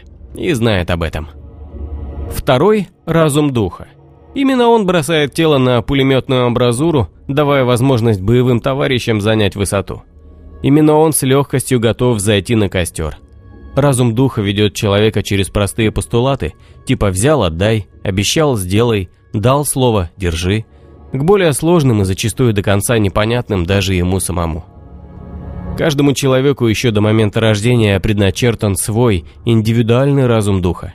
Его человек обретает, находясь в утробе матери, и именно это действо творит человека, а не сам факт зачатия или входа в сущий мир с кровью, слизью и криками. Разум духа бессмертен, и после смерти своего человека стремится объединиться с всеобщим энергоинформационным полем Вселенной, незримой крупинкой которой сам является. Противопоставляет себя тем двоим разум эго. Разум эго – материалист и практик – он старается вести своего человека теми тропами, по которым не ходят ни разум духа, ни разум тела. Именно разум эго дает в долг под баснословные проценты, и именно он пускает по миру должника. Именно он за доступ к тем или иным ресурсам готов убить миллионы и миллионы себе подобных. Бескрайняя и безбрежная жадность. Вот какими словами можно кратко охарактеризовать разум эго. Разум эго – великолепный стратег и тактик – Мастер многоходовых комбинаций и гуру разового хлопка. Именно он знает, где надо обманывать, льстить, а где бить сразу, не церемонясь. У него припасено множество ходов. Он придумал право, деньги, власть и еще множество инструментов для того, чтобы заполучить как можно больше. А желательно вообще все. А еще разуму эго хорошо ведом страх. Он боится, в отличие от разума тела, которое воспринимает раздражитель, вызывающий страх, как руководство к действию. И в отличие от разума духа, для которого страха просто не существует, а есть лишь очередной ориентир для новых высот, разум эго трус. Он боится потерять. Своего человека, власть, ниточки, за которые можно дергать. Разум эго бессмертен, но в отличие от разума духа не знает об этом. И в отличие от разума тела не готов с этим считаться. Когда-то давно, когда понятие «время» еще не существовало, разум эго и разум духа были одной самоуравновешенной энергоинформационной системой. Как плюс и минус, как верх и низ, как ноль и единица. Но с появлением человека и обретением разума тела в этом балансе что-то сломалось. Со смертью своего человека разум эго отвергается информационным полем, частицей которого являлся когда-то и ему остается либо блуждать во Вселенной от бесконечности к бесконечности, либо найти нового человека и войти в него в момент рождения со всем своим багажом ранее приобретенных удач и неудач. Целью эксперимента было заставить то, что я познал как разум эго, покинуть телесную оболочку. Нет, не навсегда, только на краткий миг клинической смерти. Ученые Федерации догадывались о балансе нескольких сущностей в каждом человеке и вели работы в этом направлении на разных планетах и с разными группами людей.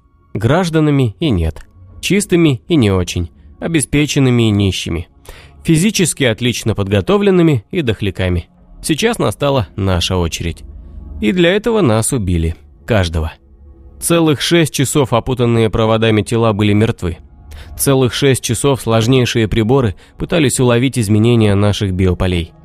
Целых шесть часов криогенные компьютеры обрабатывали потоки данных, чтобы ухватить самый миг ухода и, ухватив, произвести сепарацию и маркировку. По логике этих докторов Моро, что-то мне известно, как разум эго должно было уйти первым. Идентифицирован как разум тела. Удивительное дело, но в этой части сущность и ее названия совпадали. Только о существовании разума духа им не было известно ничего. Точнее, они не различали его и разум эго, считая их одним и тем же. Неудивительно, в этом вопросе так легко ошибиться. Я не обладаю информацией, чем закончился бесчеловечный эксперимент, однако понял его цели. Нетрудно догадаться, что они были сугубо военными.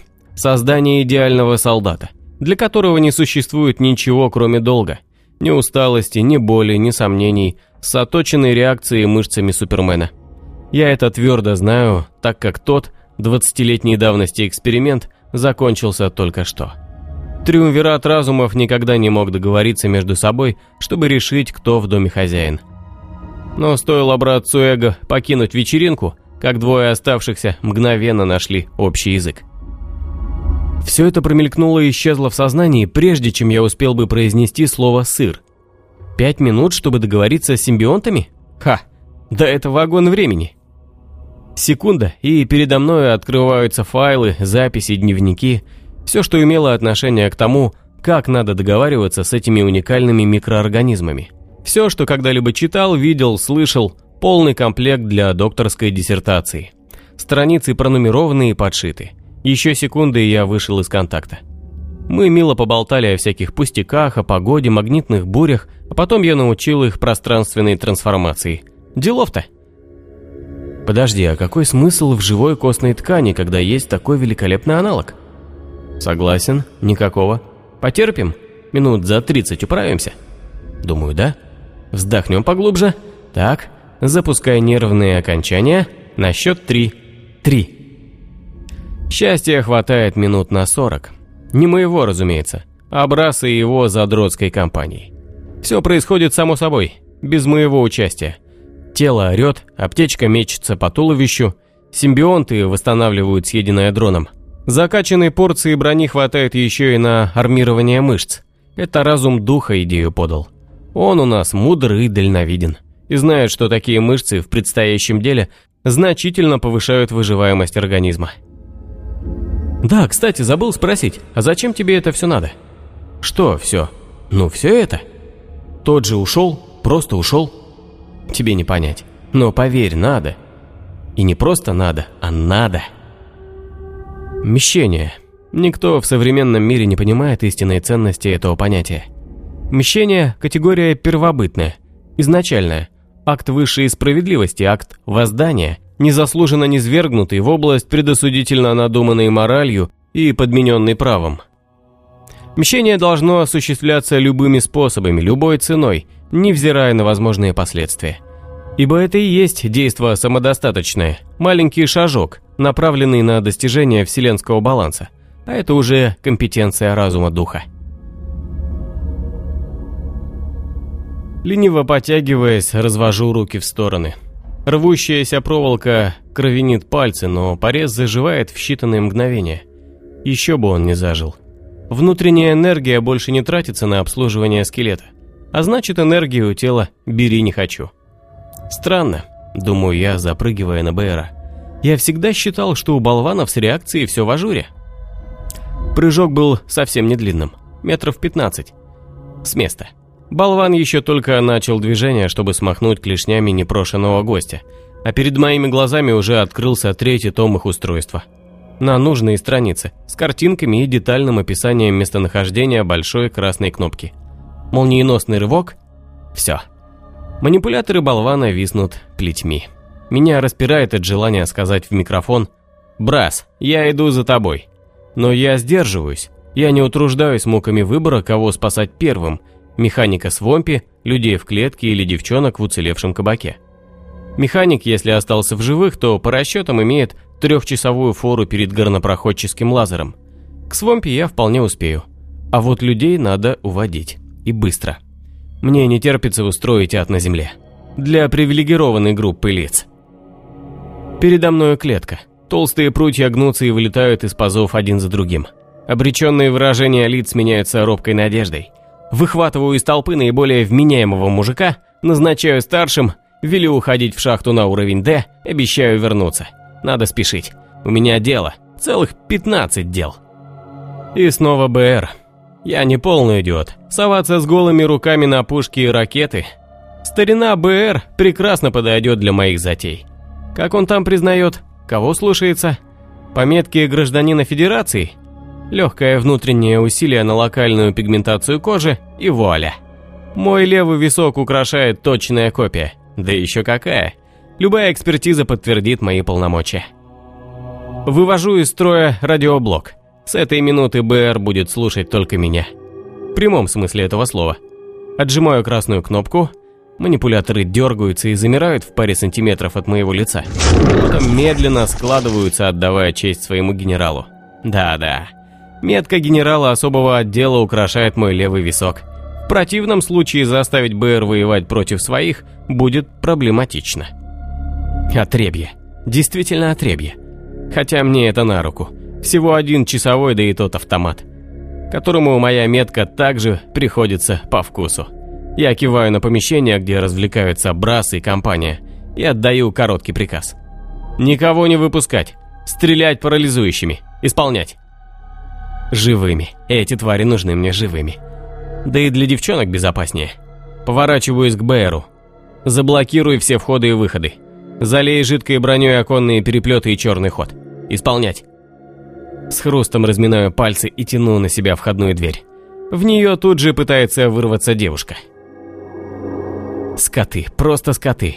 Каким же надо быть зверем, чтобы так... Лицо сплошной кровоподтек, мочки ушей откушены, сосок правой груди... Нет, родная, тебе туда нельзя. В таком состоянии выстрела парализатора можно не пережить. Тычок в подключичный нервный узел, девушка оседает тряпичной куклой. «Хорошо, что ты ее поймал!» – хохочет впереди. «Давай к нам!» «А куда я денусь? Я и так иду к вам!» Выхожу к ярко освещенной сцене. Запах горелого человеческого мяса ударяет в ноздри. Передо мной брас. В руке шпажка с чем-то обугленным. Ягодичная мышца, судя по всему. Что ж, с тебя и начнем. Никогда не думал, что человеческое тело настолько податливая субстанция. Никогда не предполагал, что сустав можно выломать с такой легкостью, а череп расколоть с арбузным треском. И что грудная клетка может распахнуться этакой бабочкой, я тоже прежде не знал. Конечно, как только они пришли в себя, тут же открыли пальбу. Конечно, пытались оказать сопротивление. Но кому? Мне? Оказывается, не нужно быть местной буренкой, чтобы уворачиваться от пуль. Достаточно полностью передать управление разуму тела, и он сделает все, чтобы остаться в живых. Одному богу известно, как он угадывает, кто, когда и куда будет стрелять. Они изрешетили каждый квадратный сантиметр вокруг меня, ни разу не попав по назначению. Перекрестный огонь, доложу вам, это очень скверная штука. Треть личного состава полегла сразу. Короткоствольные автоматы выпускали целые магазины в тень, что некогда была моим телом стремительную, практически незаметную. Единым прикосновением отрывающую руку, ноги, чресла. Самые умные метнулись к окнам и дверям. Наивные.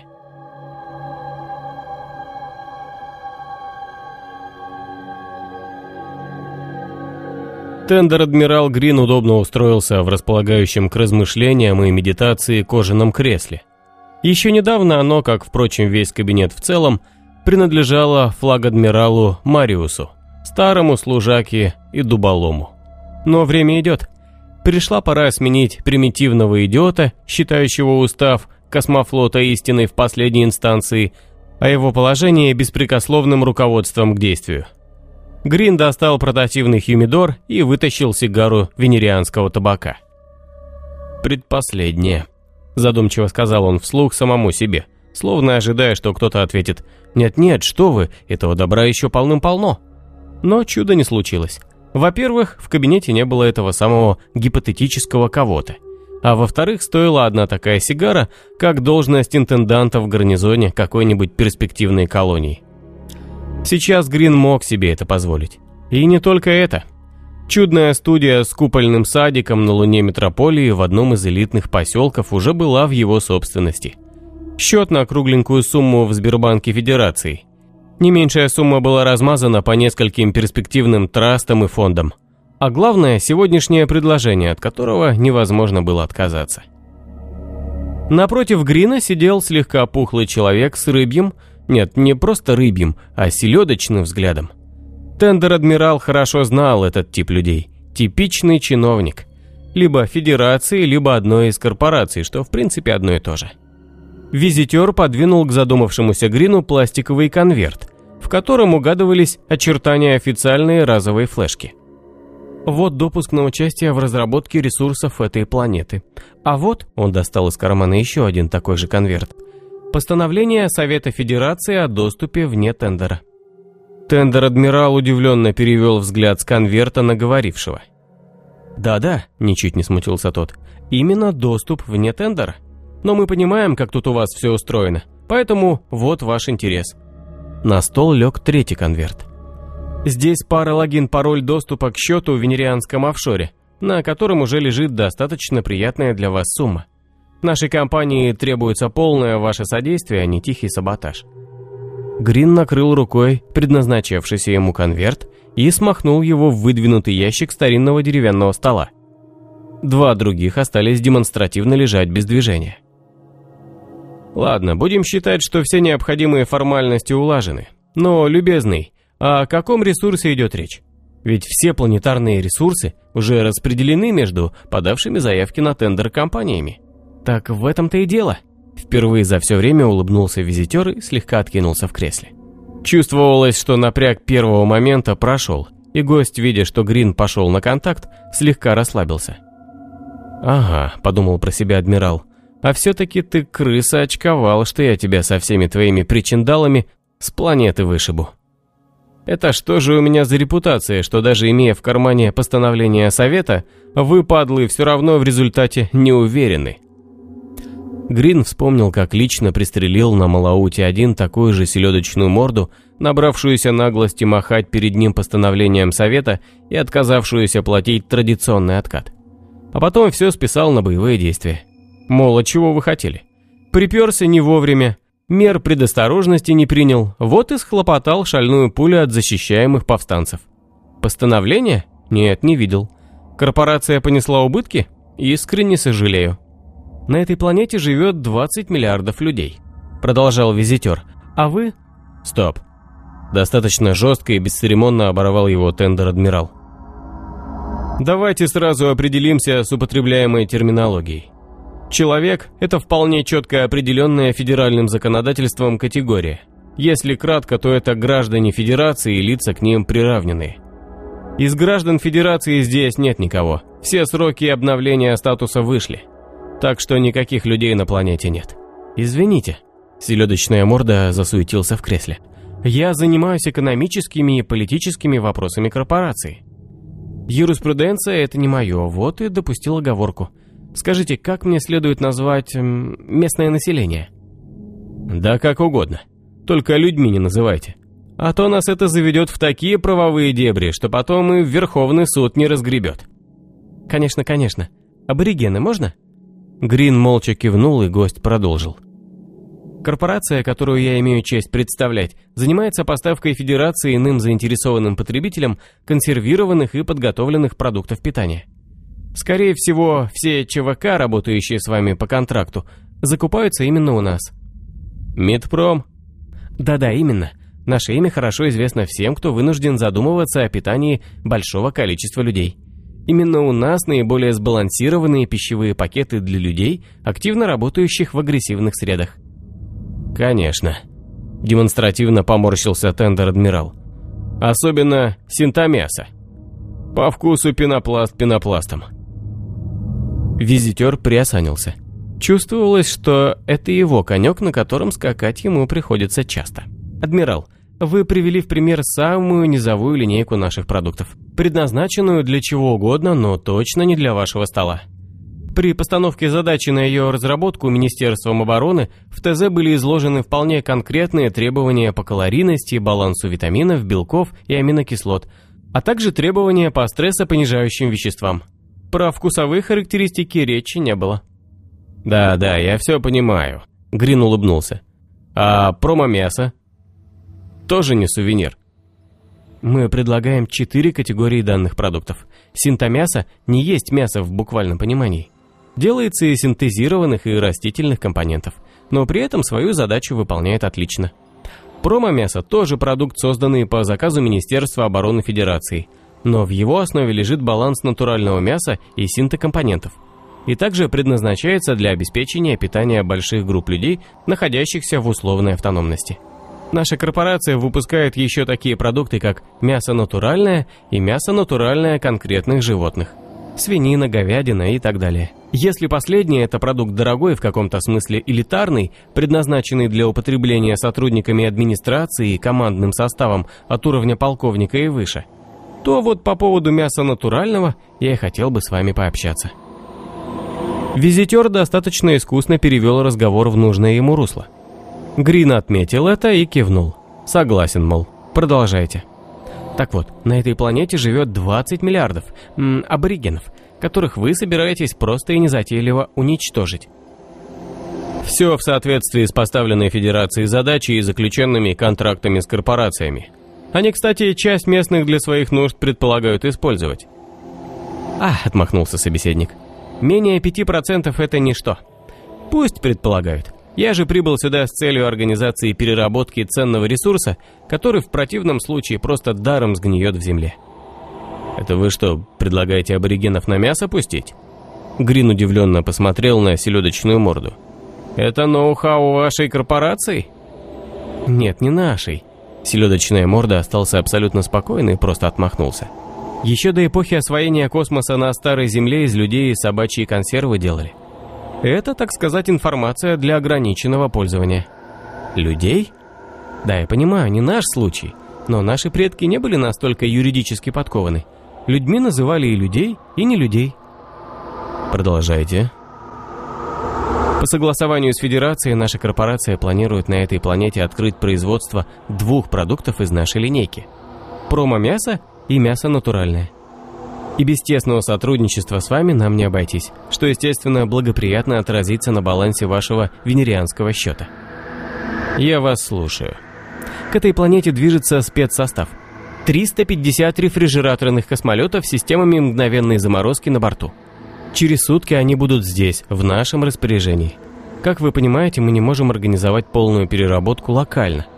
Лишние кривотолки и призрак разбирательства в Верховном суде нам ни к чему. «Понимаю», — кивнул головой адмирал. Еще не всю либеральную заразу удалось выкручивать из правительства. Ее представители не применут устроить показушное разбирательство и задаваться вопросами, действительно ли законно и гуманно фасовать в консервные банки ломти тех, кто еще совсем недавно был гражданином Федерации. «Прекрасно», — улыбнулась селедочная морда. Вы хорошо понимаете деликатную сторону нашего ремесла. Поэтому чем меньше рефрижераторы будут простаивать под загрузкой, тем меньше риск нарваться на щекотливые вопросы. Конечно, на этот случай у нас имеется предписание санитарной службы, и вся операция по вызову замороженных тел с планеты полностью легальна. Однако лишние вопросы, могущие возникнуть у ваших людей, нам не нужны. Что вы предлагаете? Спросил Грин, нахмурившись. Операцию «Блиц-заморозка». — воскликнул чиновник. «Вы объявите своим людям, что происходит санация территорий, и всех аборигенов, не представляющих никакой ценности для тендерных компаний, следует выводить в заданные заранее согласованные квадраты, где и проводить уничтожение.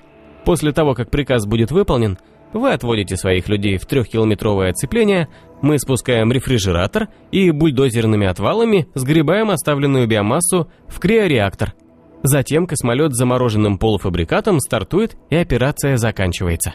Чиновник удовлетворенно откинулся в кресле, в его селедочных глазах впервые промелькнула живая искорка. И тут же погасла.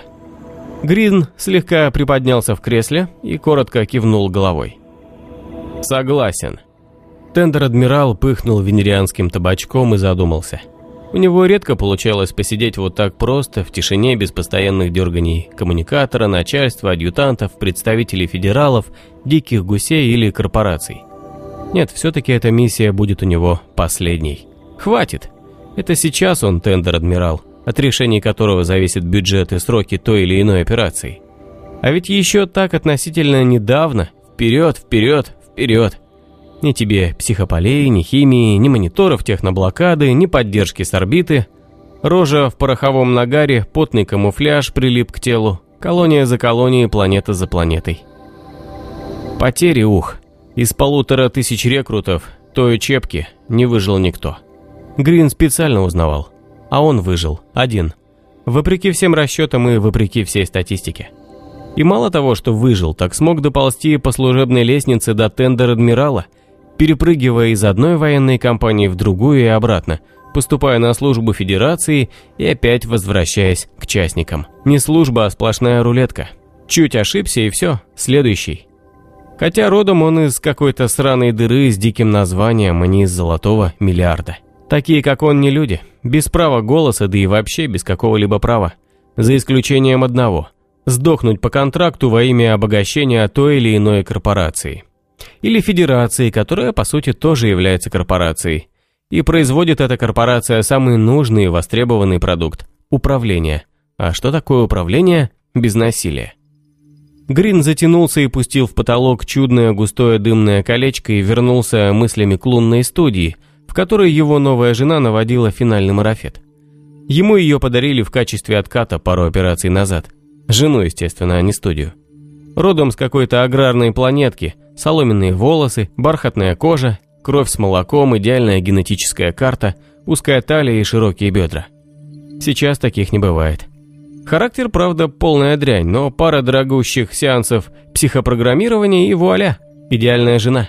Верная, согласная на все, не задающая глупых вопросов. «Разрешите?» Вывел его из мажорного состояния, приоткрывший дверь первый адъютант. «В конференц-зале по вашему приказанию все командиры ЧВК собрались». Грин вздохнул, затушил остаток сигары и молча кивнул. «Сейчас и думал». Дверь за исчезнувшим адъютантом беззвучно закрылась. Тендер-адмирал встал, потянулся и подпрыгивающим шагом направился к выходу. Нет, ну почему на орбитальных станциях силу тяжести держат в три четверти стандартной? Это же так неудобно. Вроде космос, ну закрути станцию побыстрее и получишь более комфортное притяжение. Ладно, отогнал он от себя эти мысли. Давайте к более насущным проблемам. «Садитесь, господа». Стулья синхронно грохнули, и в зале наступила напряженная тишина. Воздух был просто пропитан бабками, неоправданными надеждами, джекпотом, смертью и предательством. Но запашок денег преобладал. Грин любил эти моменты. Именно сейчас, за несколько минут до постановки ТЗ, рушились чьи-то миры, сбывались чьи-то мечты и умирали миллионы еще живых по недоразумению диких гусей. Вот-вот, совсем чуть-чуть и закрутятся шестеренки и саморегулирующиеся машины управления миром перемалывая фарш мясо тех, кто так и является просто мясом. И не важно, что он сам по этому поводу думает. Итак, господа, Грин, насладившись моментом предвкушения, перешел к делу. Старшим братом поставлена задача зачистить эту дыру. Списанный в утиль десант космофлота Федерации возродился из пепла, вернул оружие и сокрушил противника изнутри. Однако зачищать территорию, как оказалось, эти, с позволения сказать, вояки не умеют – в первых же захваченных городках многие аборигены сумели выйти. Гул одобрительных голосов показал, что присутствующие оценили шутку Тандер-адмирала, и тот, слегка улыбнувшись, продолжил. «И теперь наша задача сменить этих героев, взяв на себя остальную зачистку. Цели выбрить планету наголо не стоит. В этот раз все так просто не будет. Нужно оставить некоторое количество аборигенов. Во-первых, шахты. Нужны местные обезьяны, знающие их специфику и способные справиться с горнодобывающей техникой. Наш титульный заказчик – ресурсная корпорация «Митойл». Четко обозначила свое нежелание перевозить сюда технарей из других миров. Они рассчитывают обойтись организацией исключительно административного и транспортного офиса. Грин заметил потухший взгляд уполномоченного представителя Бушхим Групп. «Конечно», – подумал он, – «вы, суки, привыкли только химией работать. Себестоимость 0 до хрен вдоль, а угар от 7 нулей выше. Не работа, а красота. Изучил розу ветров, распылил с малых высот какую-то дрянь, подождал недельку-другую и получите. Идеально стерильный мир, в котором кроме бактерий никто не жил. Дальше тендер-адмирал выдержал паузу, насладившись провалом химиков и перешел к продолжению постановки задачи. У нас есть второй заказчик. Платит он не так бодро, как титульный, но тоже немало. Амброзия. Аграрная корпорация. Те, кто работал со мной недавно на Бетельгейзе, хорошо ее знают. Этим парням нужна неиспорченная почва. Так что никаких напалмовых зачисток и опять же некоторое количество местных обезьян, способных работать на полях. Так что в этом вопросе задачи заказчиков совпадают. И, наконец, Грин выдержал еще одну паузу. Санация. Как вы знаете, гниющий мусор оставлять после себя нельзя. В этот раз его будет много. Так много, что наверху решили помочь нам с этой непростой задачей. К нам идет целый состав труповозок для вывоза того, что останется после зачистки. Поэтому, внимание, он слегка возвысил голос, весь личный состав получит точные инструкции по выводу местных в заранее обговоренные места, где будет организована механизированная загрузка на эти ржавые калоши. «Разрешите?» «Сразу одно уточнение по ходу», протянул руку поджарый офицер в голубой форме. «Ага», — про себя ухмыльнулся Грин. Аэрокорп оживился. Знает, падла, что постоянно беспилотники в воздухе при таком раскладе держать придется. Вот и обозначает собственную важность. А вот обломаю сейчас тебя, нефиг выше головы прыгать. «Любезный», — Грин добавил в голос максимально возможное количество льда. «Вы или выметаетесь с совещания, или возьмите себя в руки и научитесь не перебивать тендер адмирала. Все уточняющие вопросы вы сможете задать в соответствии с регламентом в конце постановки задачи». Офицер аэрокорпа молча уперся взглядом в стол перед собой, а мертвая тишина вокруг сделала еще явнее образцово-показательное унижение. «Ничего», — хмыкнул про себя Грин, — «сговорчивее будет. И остальным полезно лишний раз убедиться, что здесь субординация ничуть не менее важна, чем все остальное».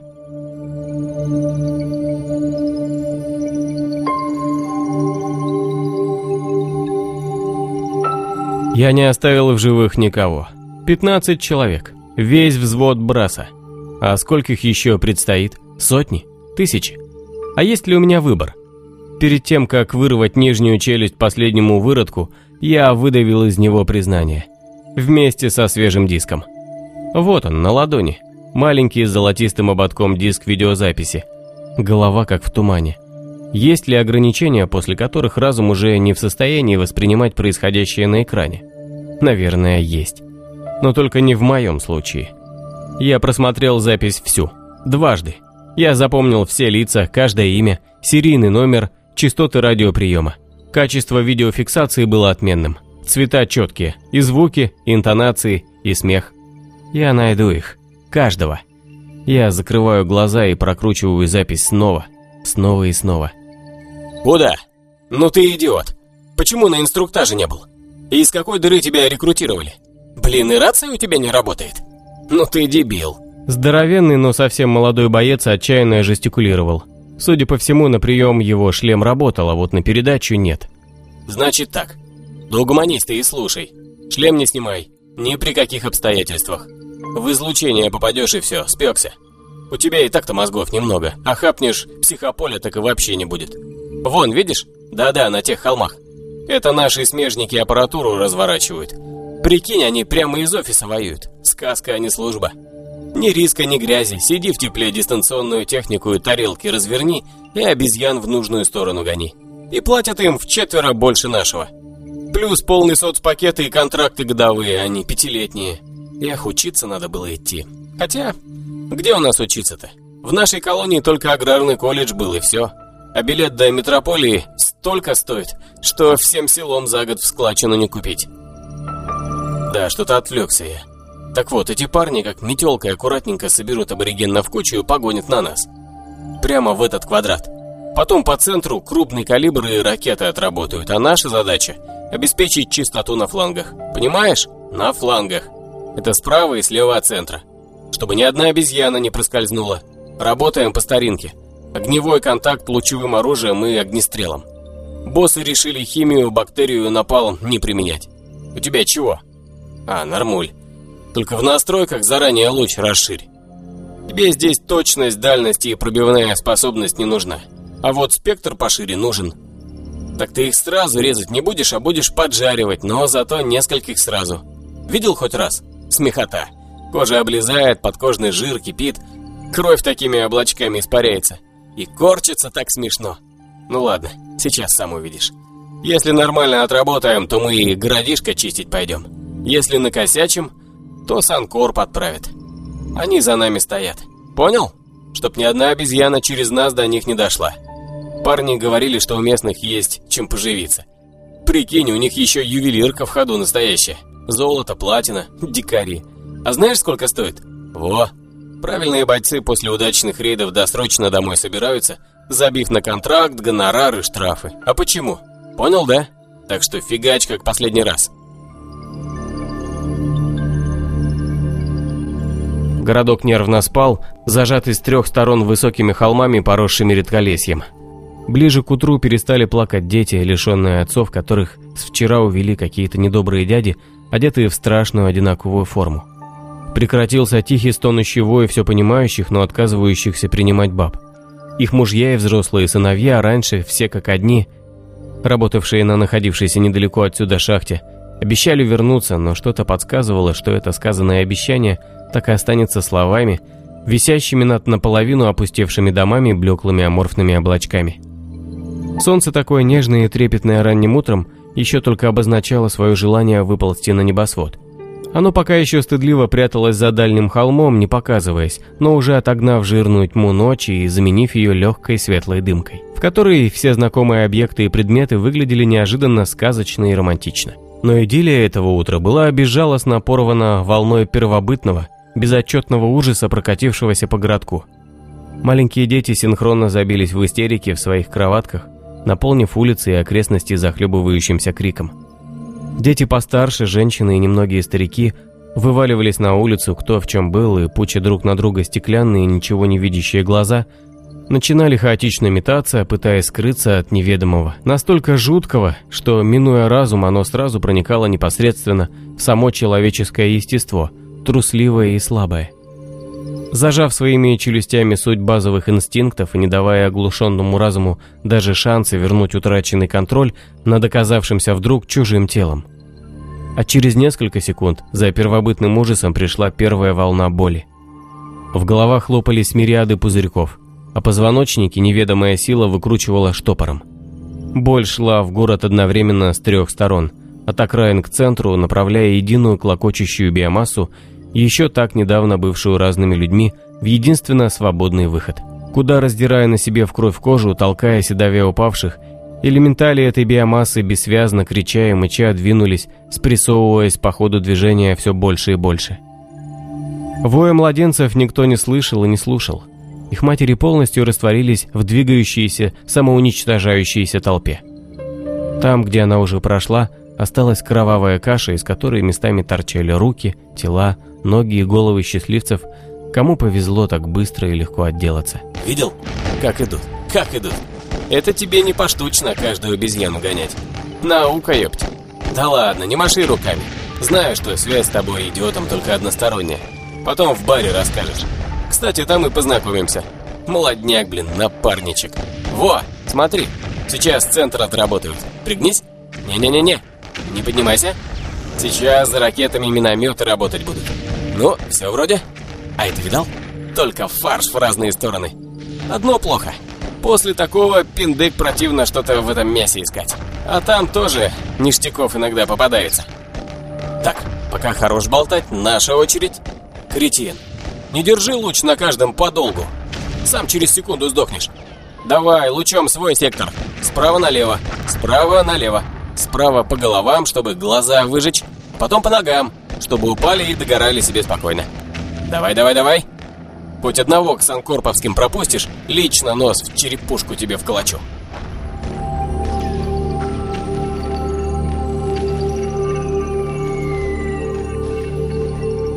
Лежу на траве, смотрю в пустое небо. Голубое и пустое.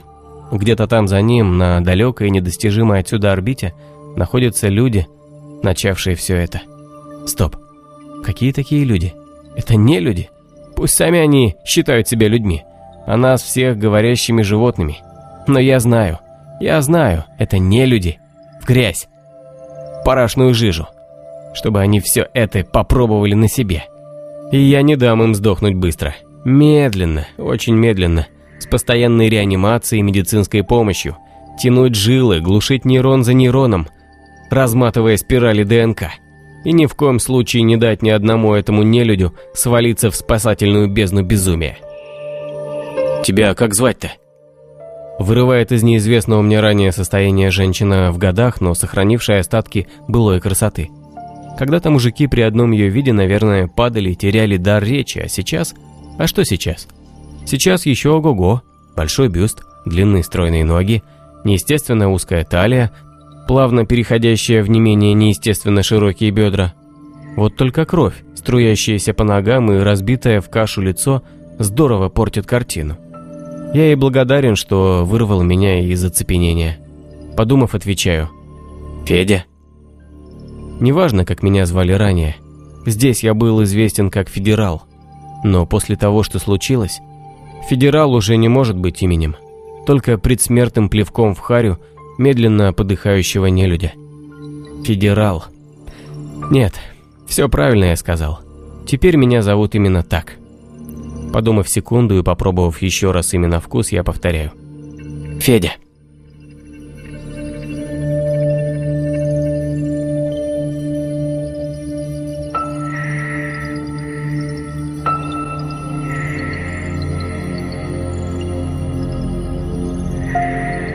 Конец второй части. Для вас читал Илья Демьянов. Звукообработка и сопровождение Леся Шишкова и Капсула Темпус.